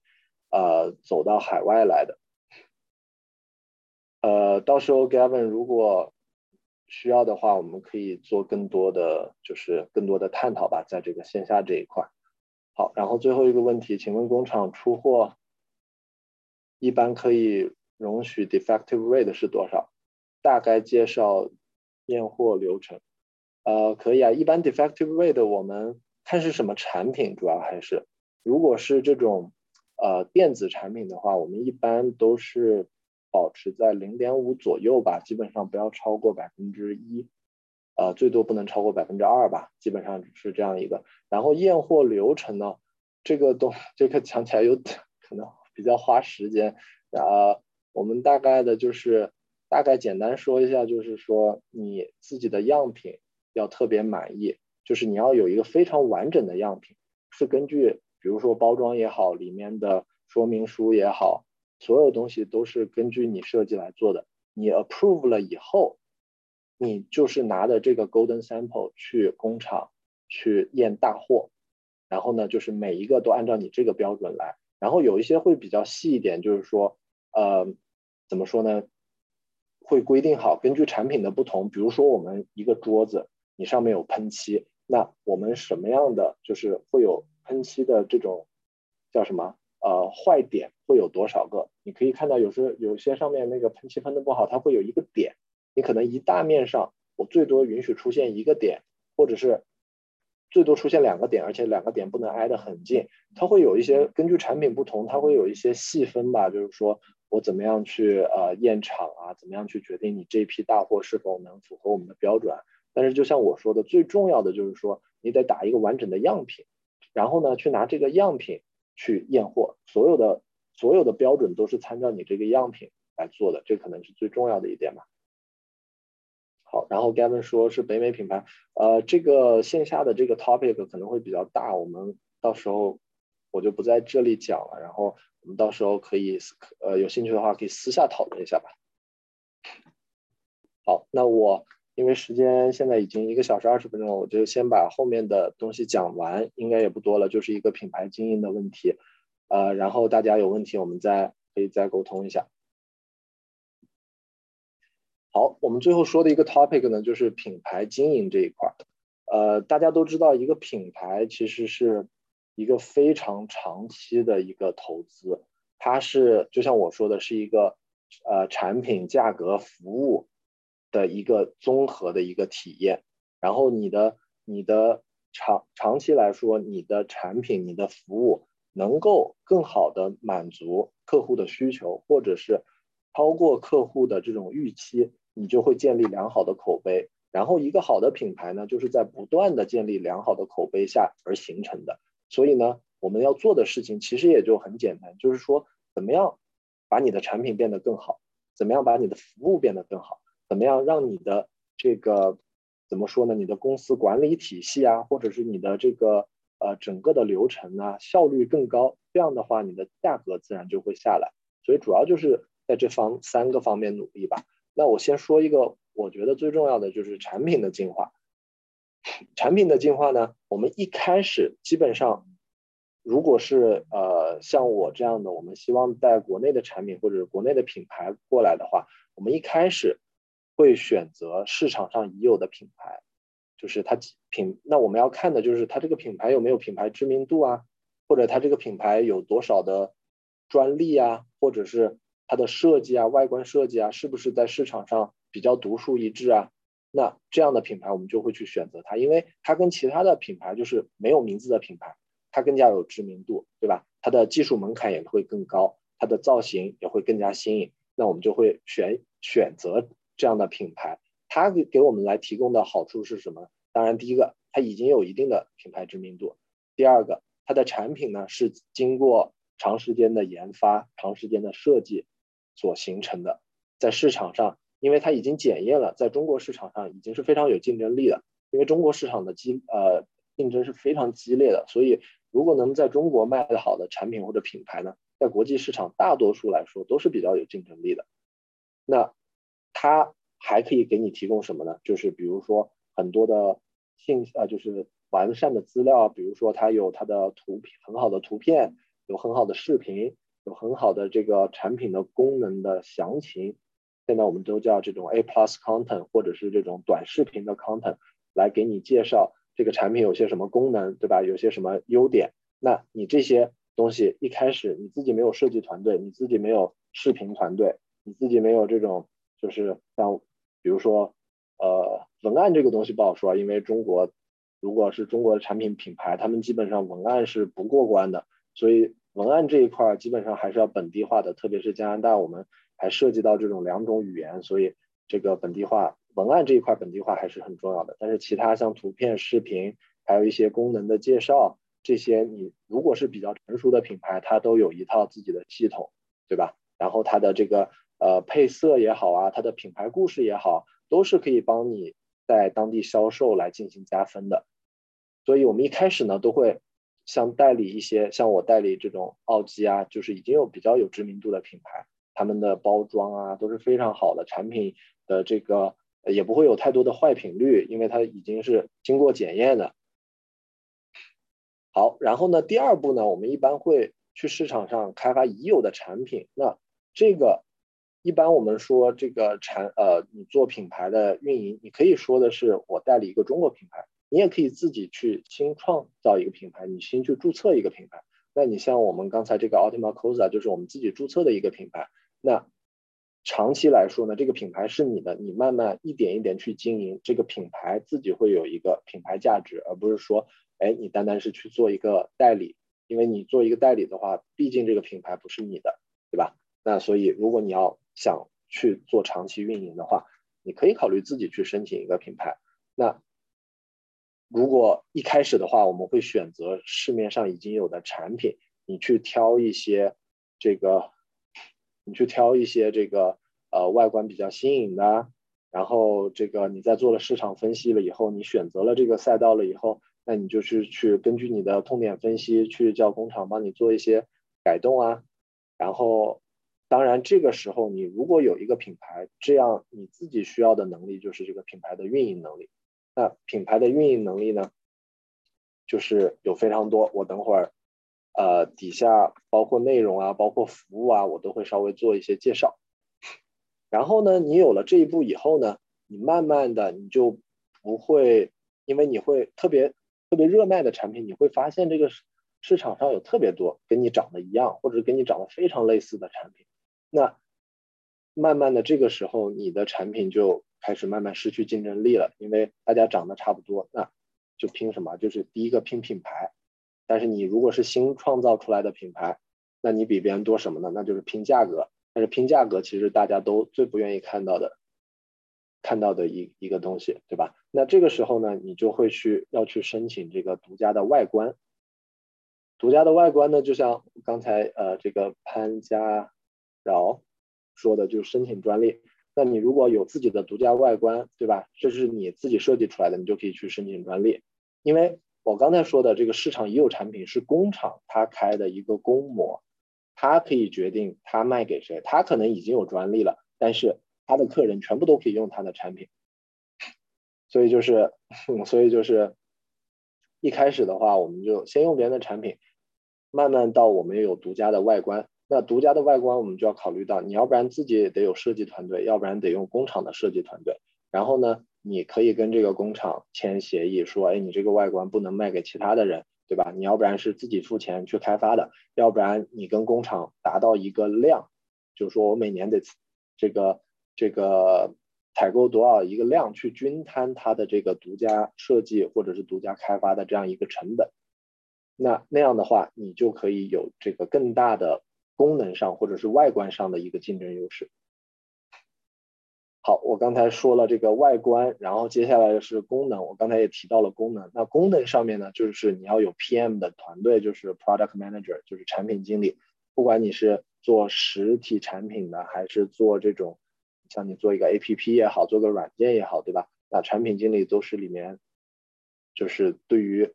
产品核心竞争力里面最重要的一个环节。那如果你的团队大了，可以有这个。你的销售渠道也比较稳定了，MOQ 也可以起来了，这个时候你就希望去培养你自己的产品的呃外观独特性和功能独独特性。那有了功能独特性，那你就需要这个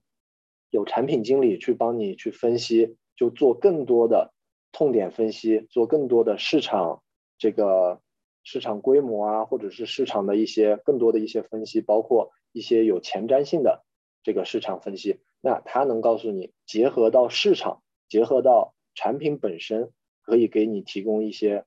呃，怎么说呢？建议也好，或者是他自己设计出一款产品，这个时候你就会有更大的，怎么说呢？更大的竞争力。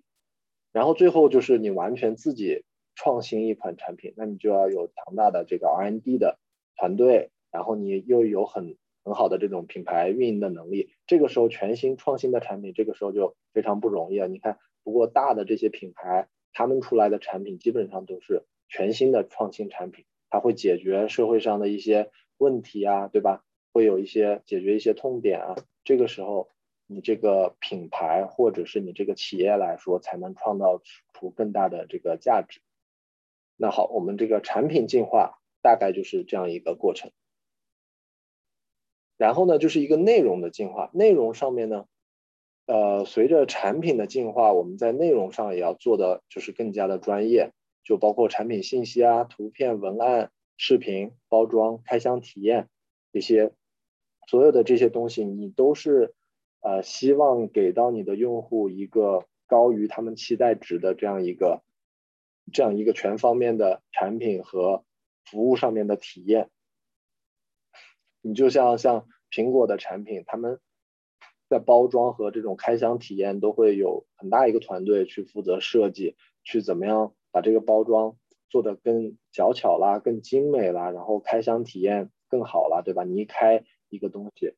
你打开一个东西，你就觉得，哎，这个产品的质量或者品牌的质量，你就对它是有信心的。然后在这些视频、文案、图片这些方面，就是随着产品。团队的加大也要投入的更多，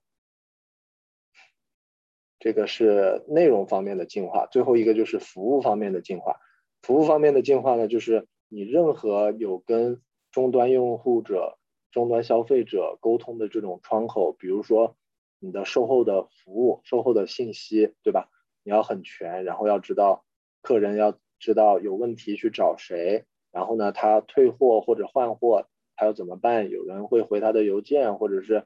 呃回他的回他的信息。然后呢，第二个就是我们现在很多的这种就是线上呃 live chat，就是说实时的有这个客服跟你打字进行交流，因为这个这个方法现在是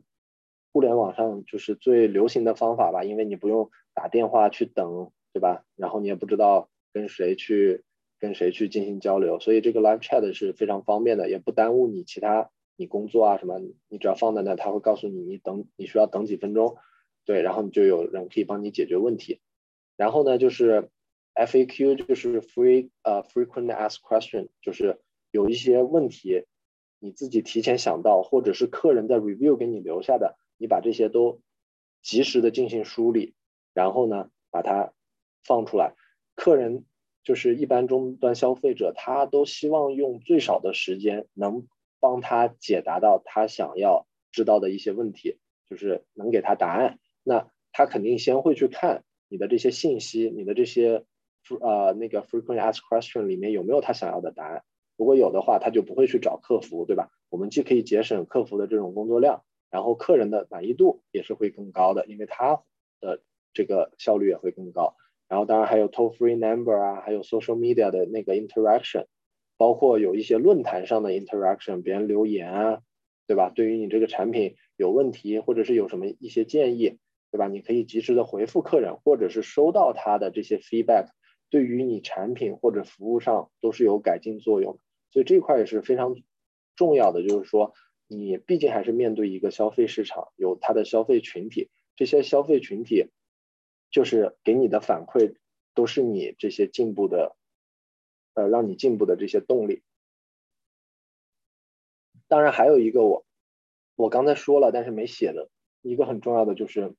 你内部效率的一个进化。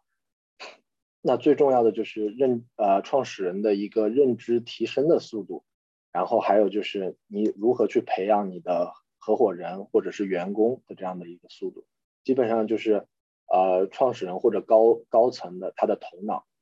然后呢，你有多快的速度能培养底下的人帮你来实现你自己的想法？这个就是内部进化的效率。内部进化的速度越高呢，你的产品内容的更新就会越快，然后呢，你的效率越高，导致你的这个价钱也可以降下来。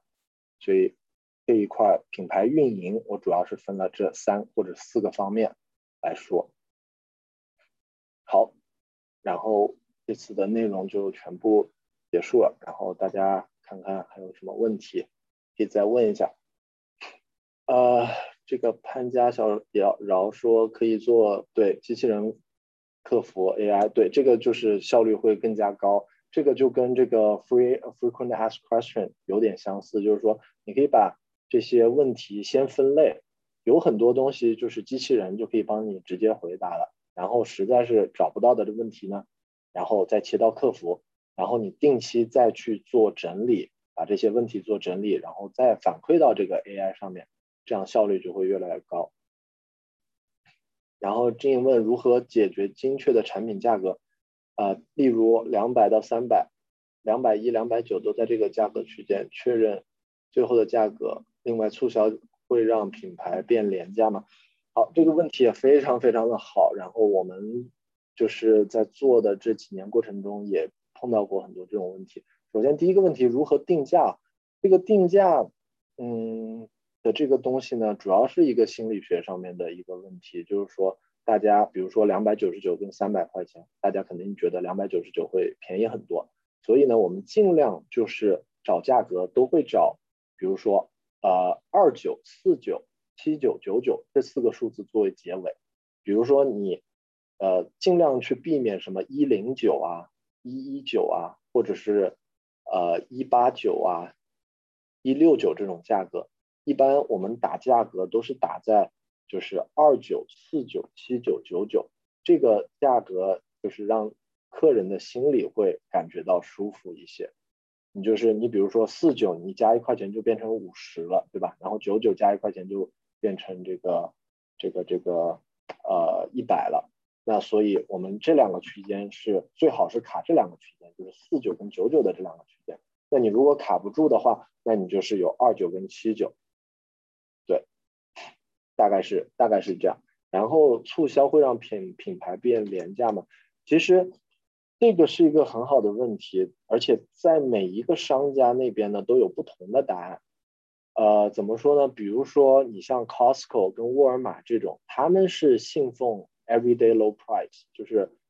他不希望你买贵的东西，就是说他不希望第二天打折打下来了以后，你觉得哎，我昨天买买亏了，这个是他们很不希望看到的一件事情。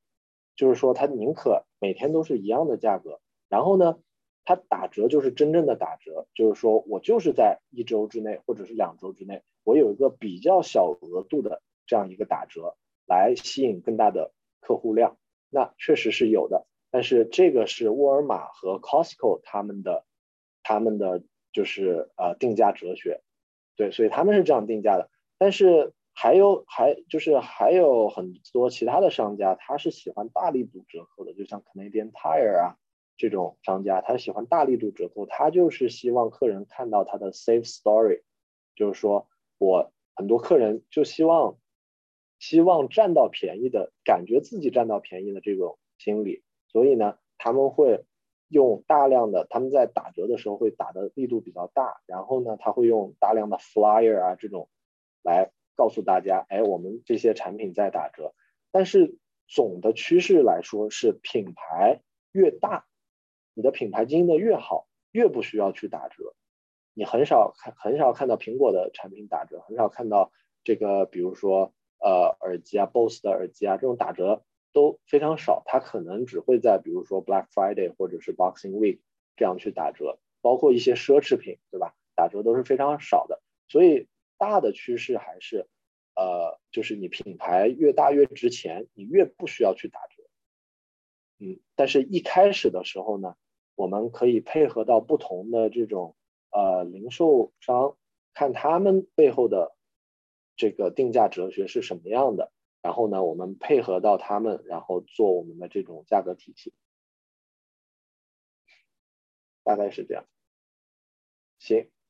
然后看看大家还有没有什么其他的问题。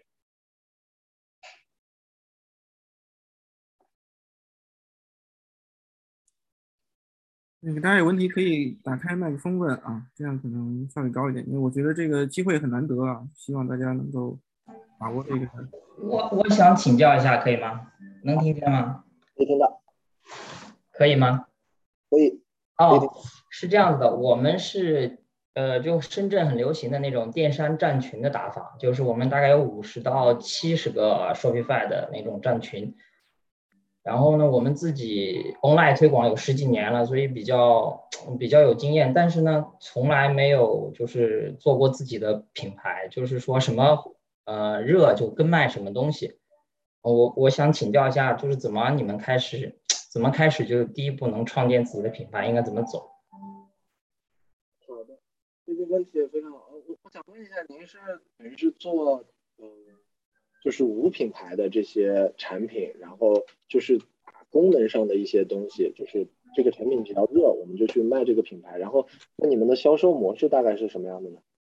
我们主要就是那个呃销售模式，就是用 Shopify 的网站嘛，然后我们主要是在谷歌和 Native 打，我们去今反正一年大概有三千多万美金的销售额，但是就是有非常非常多的品类，就是说形不成一个品牌。嗯嗯，对我三千万美金其实是挺大的一个销售体量，然后呃这种就是打 Shopify 站群的这种，其实在。包括深圳啊，都是特别流行的这种玩法，就是通过呃谷歌呃 Google 也好，或者是通过社交媒体也好，下大量的广告，然后把这些引流都引引到这个自己的自建站上面。但是一般来说，是不是这些自建站它的这个时间都不会那么长？就是说我开一段时间，然后这个热度过去以后，这个网站我就消掉了，我再换新的产品上来，是这就是这样一个意思，对吗？对我们就是每年不停的建站，然后不停的换产品，然后就是一轮一轮的。嗯，我我也认识这个，就是深圳做这种特别大的公司，就是呃怎么说呢，一年呃几亿啊、几十亿、几十亿美金的这种销售额的这种打战群，几千人的团队。然后我听说这种怎么说呢？这种打法其实是挺新颖的，特别是对 Shopify 来说是一个非常好的一种销售模式。但是好像现在的这个趋势也慢慢变成有点，呃，转成去做精品的、做品牌的这种这种模式。因为就是在我看来，因为我没有做过这种，这个的关键就是你要会投广告、会引流，然后把这个，然后呢，你选品当然也要是比较新颖的，别人没看到过的东西，然后又觉得呃。冲动消费也好啊，或者是觉得哎这个产品的功能有特点也好啊，会去会去购买。呃，但是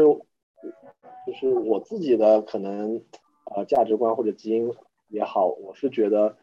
呃是比较偏向于去经营一个品牌，是以比较长期能带来价值的一个东西。呃，所以 你问我，你你问我这个可能相比。那种就是短平快的这种打法，我觉得呃品牌来说，特别是我们一开始前面两三年也基本上都不赚钱，但是我就觉得这个品牌这个做这个事情可能对于我来说，我觉得更加有价值吧，所以就是我去会选这样的事情来做。嗯，我们就是这样不停的轮回，自己也觉得很累，但是我们尝试过，但是。感觉都失败了，就是嗯做不起来，就没办法做起来，感觉。是的，我我听到就是我呃这个深圳他们公司做也是这个问题，就是说虽然哎可以创造很多的这种销售的爆款啊热款，但是也是积累不下来，觉得没有什么积累，然后做了一段时间，一定要不停的更换，要不然它的这个销售就会往下跌。所以就客户沉淀不下来，就是说流量一次过，复购率也不是特别高。然后，嗯，第二年可能你换了一个季，换了一个新品，那个网站就基本没什么太多用处。是的，是的，是的。所以可能也也很费劲。对，可能就是这种打法可能不太一样吧。就是我们可能会选择这种精品啊，然后去做品牌沉淀啊，就是看到可能呃短期可能不太赚钱，但是。呃，时间越长越赚钱的这样一个一个打法吧。嗯，行好，嗯，好的，谢谢，谢谢，谢谢，谢谢，谢谢。嗯，哎，你好，这个 Michael 你好，我是 Simon。这个看到你的这个这个演讲还是还是很专业的。我就就刚才听见听见彭宇在那个讨论那个话题，然后就想到讲两句了。好。就也是觉得，因为我我们是做我们是做服务商的，就是也是帮国内的这种跨境的电电商这样出海，然后近两年在做 Shopify 以及 ERP 的一些一些服务，然后就在我们涉及到的这些嗯跨境卖家里面，也是会发现有不同的一种一种做法嘛，一个像是这种呃产品打新，然后哪一个产品来的比较快，然后就去打。但是我就特别同意刚才这个 Michael 说的这一句话，就是，嗯，就时间会是我们的朋友，就你时间做的越长，你投资到这个品类、这个品牌上面的时间越长，你价值就会越高，然后最终就会导致你最终是可以把这个客户客户群给积累下来，然后其实这一点有点像是现在的 TikTok 或者是抖音这一类的打法。就是在做社交媒体的时候，他们沉淀下来每一个账号沉淀下来的就是一个，就是一类很精准的呃消费人群。这一类的消费人群对，嗯，对卖家来说是有很大的价值的，因为他们能够帮助到他们降低这个广告投放的一个一个效率嘛。所以就我们在接触卖家的过程里面，就是也是发现了在这个趋势上面。越来越多的是往，嗯，做做精品或者说是做垂直品类这个方向去走的卖家，嗯，是的，嗯，三三的分享呢非常非常好。我们对呃就是自媒体这一块其实目前的经验不是很充足。如果对三门这边有一些比如说自媒体新的见解啊，我们可以多多聊一聊这一块。但是就是确实像三门。说的，对，现在就是呃打品牌啊，或者是做这种自媒体账号的沉淀啊，可能就是会是比较长期，会是更好效果，就是长期来说会是效果更好的事情嘛。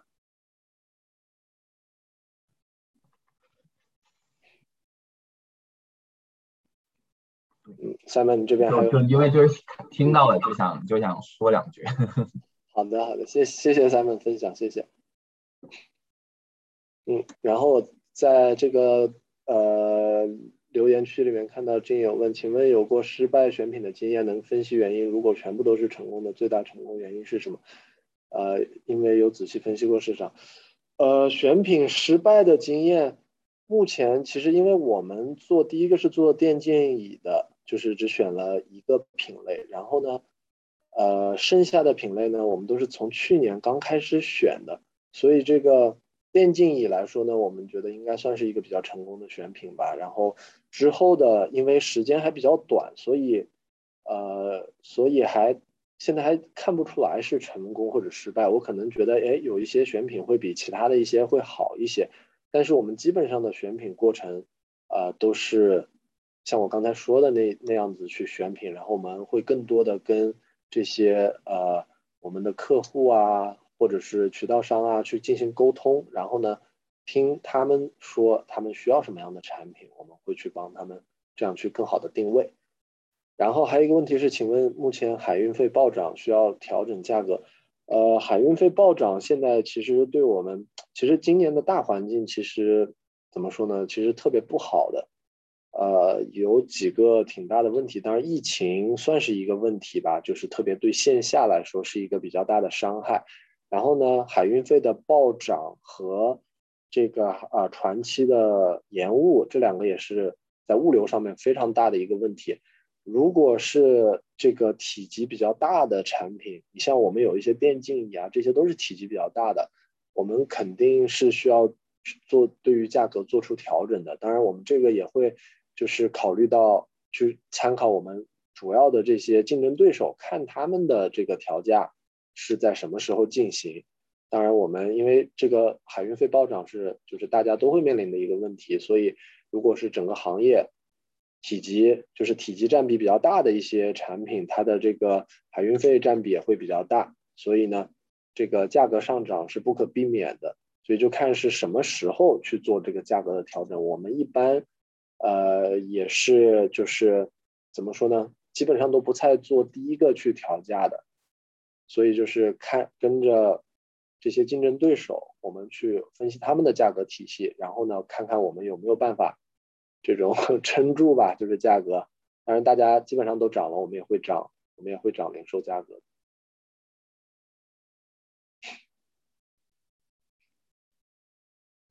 呃，请问电竞椅十到十五岁的市场有没有分析过？这个我们其实是有分析过的。这个呃，十到十五岁的一个电竞椅的一个市场，呃，怎么说呢？确实，这个这个区域是有有一些空白的。我们之前也讨论过做这个青少年的这个电竞椅，呃，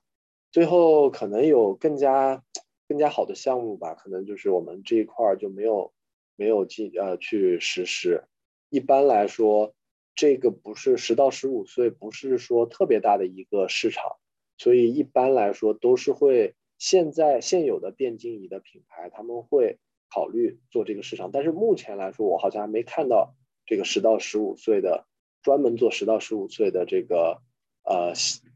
系列或者是品牌。所以这一块其实是有市场空白的，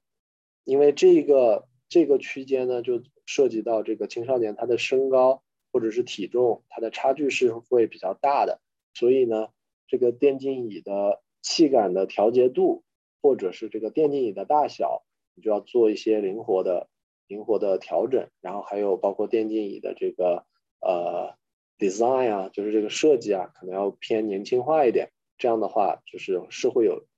这个市场，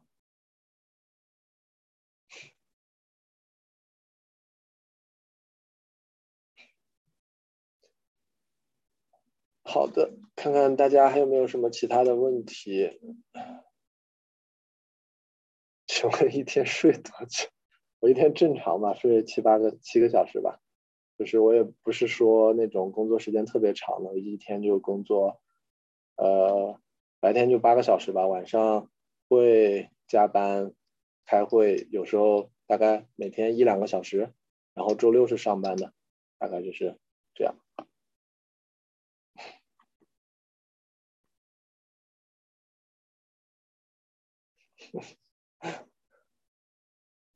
感觉创业必须是工作好才能成功，这个也不一定啊。我自己觉得我我我不算是很，就是不算是工作狂吧。一个是对工作也不是说那么迷恋吧，所以就是我到点儿我基本上都下班回家，然后呃需要的时候就是去加班啊，但是一般不需要的时候我基本上都不会去工作。但是你工作怎么说呢？要说创业成功的话。肯定就是时间啊或者精力上会是一个比较大的要素吧。你假如精力很足的话，你这个你做事情比较 focus 嘛，就效率会比较高，所以是会比较容易成功一些吧。如果是精力特别好，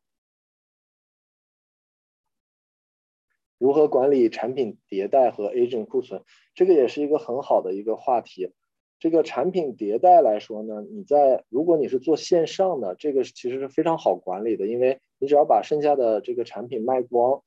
就行，你做一些处理啊，这个就很容易解决，你就可以上新品。所以呢，线上一般来说都是就是 turnover 或者转身特别快的，所以你可以搞就是搞一些比较迭代特别快、产品周期比较短的产品，你放在线上卖会更加有优势一些。因为线下来说，它的这个层级会比较多，而且会有产品在店里面，所以你每一次做一个产品的改动，其实都是需要付出巨大的代价的。就是说，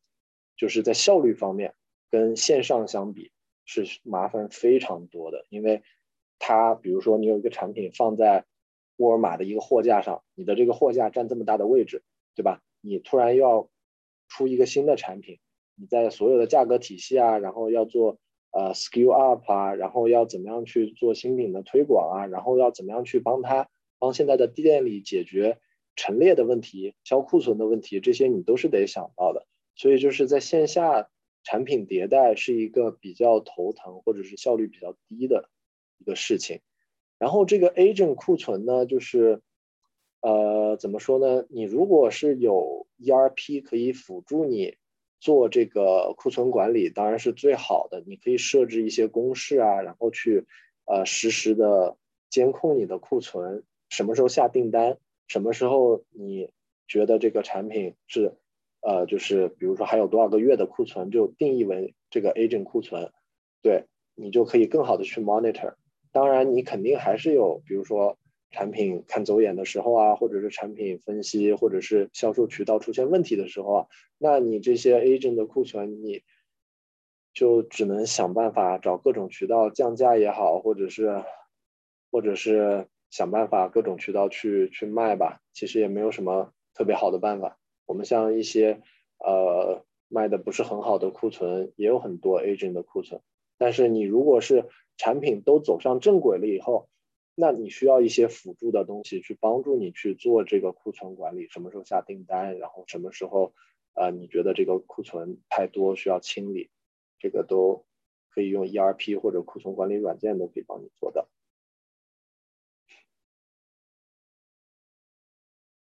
呃，电竞有推到美国吗？因为我们之前最开始的时候是把北美整个市场都拿下来了，就是说北美的总代理。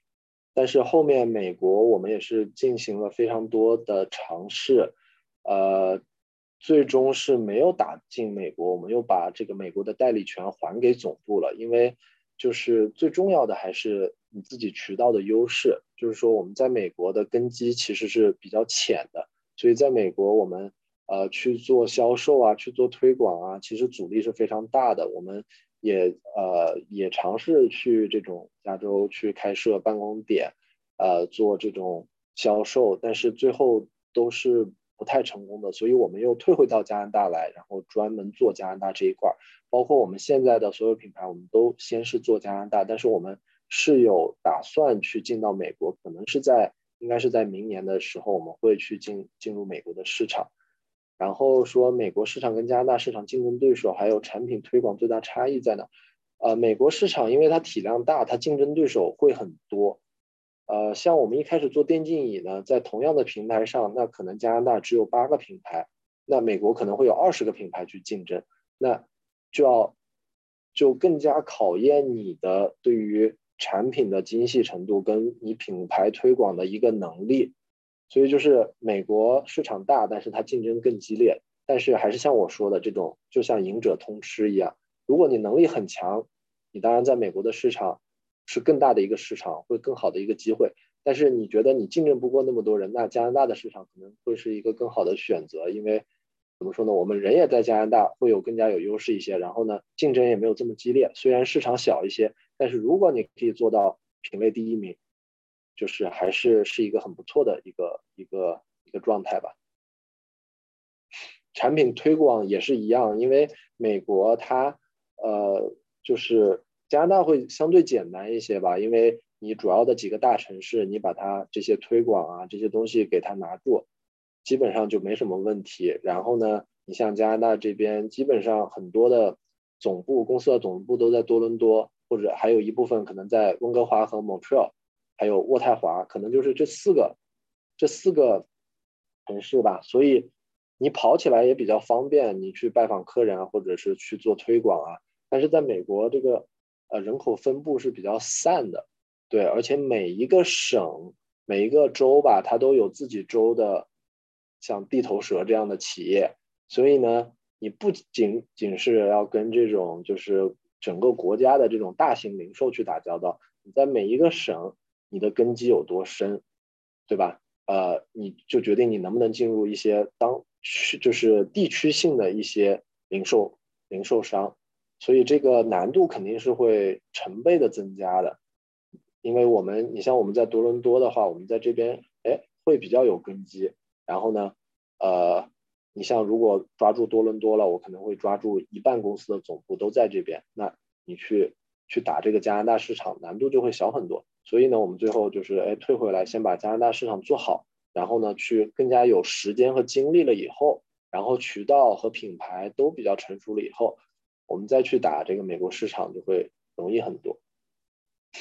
请问 Michael 日常都会用哪些 IT 或者 ERP？我们现在等于我们是做精品的，其实 SKU 还是比较少的。我们是用这个 ERP，我们正式的 ERP 其实是还没有启动的。我们现在是在测试用中国的呃呃一个 ERP 叫马邦的一个系统，嗯，但是怎么说呢？这个效果不是说那么好吧？然后我们呃比如说会计啊，我们会用 QuickBook 啊，呃，对，所以就是我们这个产品就是库存管理这一块其实难度不是特别大。然后呢，我们主要是把我们库存啊这些集中在我们的这种呃渠道商手上，所以呢他们会有很好的系统。来给我们呈现所有的销售数据也好，或者是库存报表也好，或者是我们想要的一些东西。所以我们目前自己是没有就是一个很完备的这个 ERP 系统的。但是，呃，今后如果要管理更多的，比如说 RMA 啊，或者管理就是 SKU 的更大了，然后我们仓库也更多了，那个时候我们肯定是会要上这个 ERP 系统。手里有产品可以找，可以啊，我们这个可以可以聊。请问同一个产品是否会找不同的工厂生产？呃，我们是会找不同工厂生产，对，就是同一个品类的产品，因为怎么说呢，就是不要把鸡蛋放在一个篮子里吧。如果有一些工厂，它可能呃工期比较紧啊，或者是它这一坏品率有一些。批次坏品率特别高啊，那我们如果有另外一个工厂的话，你不管是对于这个市场上的市场价格了解，还是对于你呃对于渠道的这个把控都会好一些，因为你不是说哎我只特别依赖一个工厂，这个工厂的交期排的特别满，或者是这个工厂突然出现一些什么严重的问题，你就没有后备的这种工厂可以用了，那所以我们基本上还是会找不同的工厂。所以是开两套模具，是否要让工厂知道你有其他 supply？我们基本上目前来说，我们的产品都还是区分化的，不会找两个工厂生产同样的产品。我们现在还没有到这个这么大的体量，所以呢，我们基本上都是用工厂的模具进行修改，然后来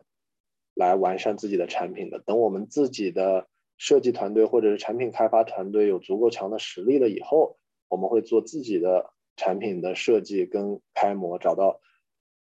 找到工厂开模，然后让他们来做。但是基本上我是不太建议同样一个模具找两个工厂做的，因为这样的开发成本会比较高。你可以同样的一个系列的产品，你分给不同的工厂去做，但是每一个工厂最好开一到两个模具。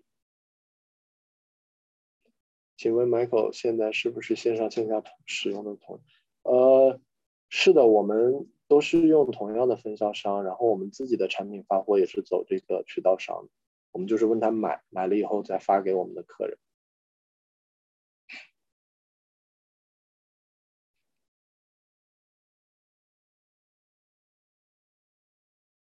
行，现在也差不多四点四点零三分了，我们差不多这个也有两个小时，我相信啊大家问了挺多问题的，然后我觉得这个交流也特别特别好。呃，叫 Brian 这边 take over 一下，然后呃，大家如果想找我交流的话，可以去群里，然后我们加个微信，可以单独找我交流。对对对，然后呃，如果还不在我们群里边想进群的话，可以嗯加我的加我的微信吧，然后那个我把大家拉到群里去。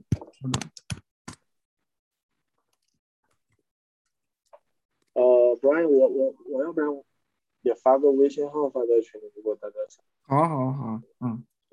发一个微信号。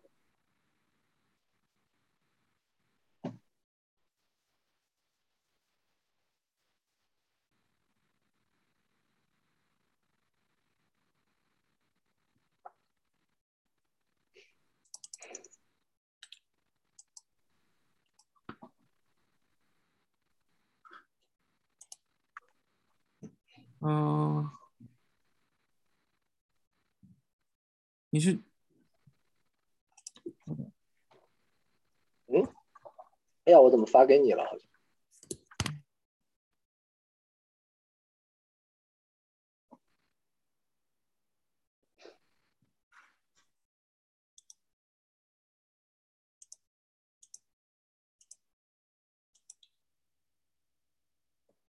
对我发微信号在那个聊天室里面，大家如果有兴趣的话，可以加我微信，我们可以私聊，或者是呃有问题啊，或者是想谈合作的啊，或者是任何任何 topic 吧，都可以。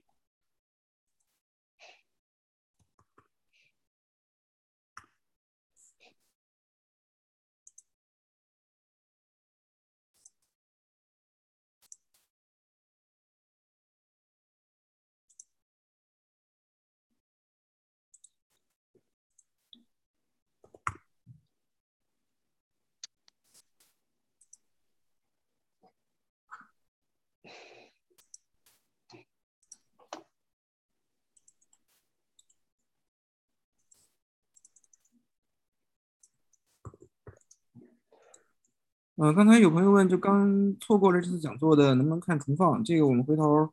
会在那个 YouTube 和呃那个 Podcast 上都会有啊，那个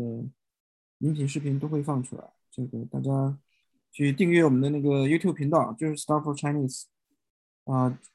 刚刚到了一百的一百人的订阅啊，我觉得也还是非常感谢各位的支持。我把这个放放出来了，稍等。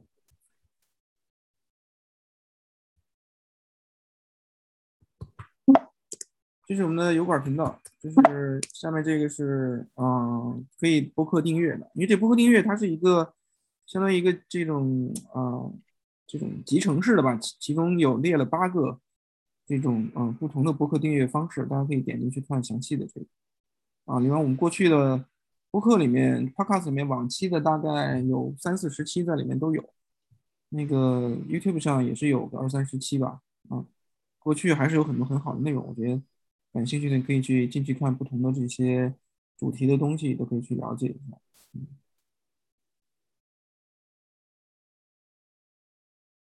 好，啊、那行，如果再没有别的的话，我们今天就就就先到这儿。我觉得还是特别感谢这个 Michael 啊，今天用这么宝贵这种周末的时间，给我们讲了这个非常多的、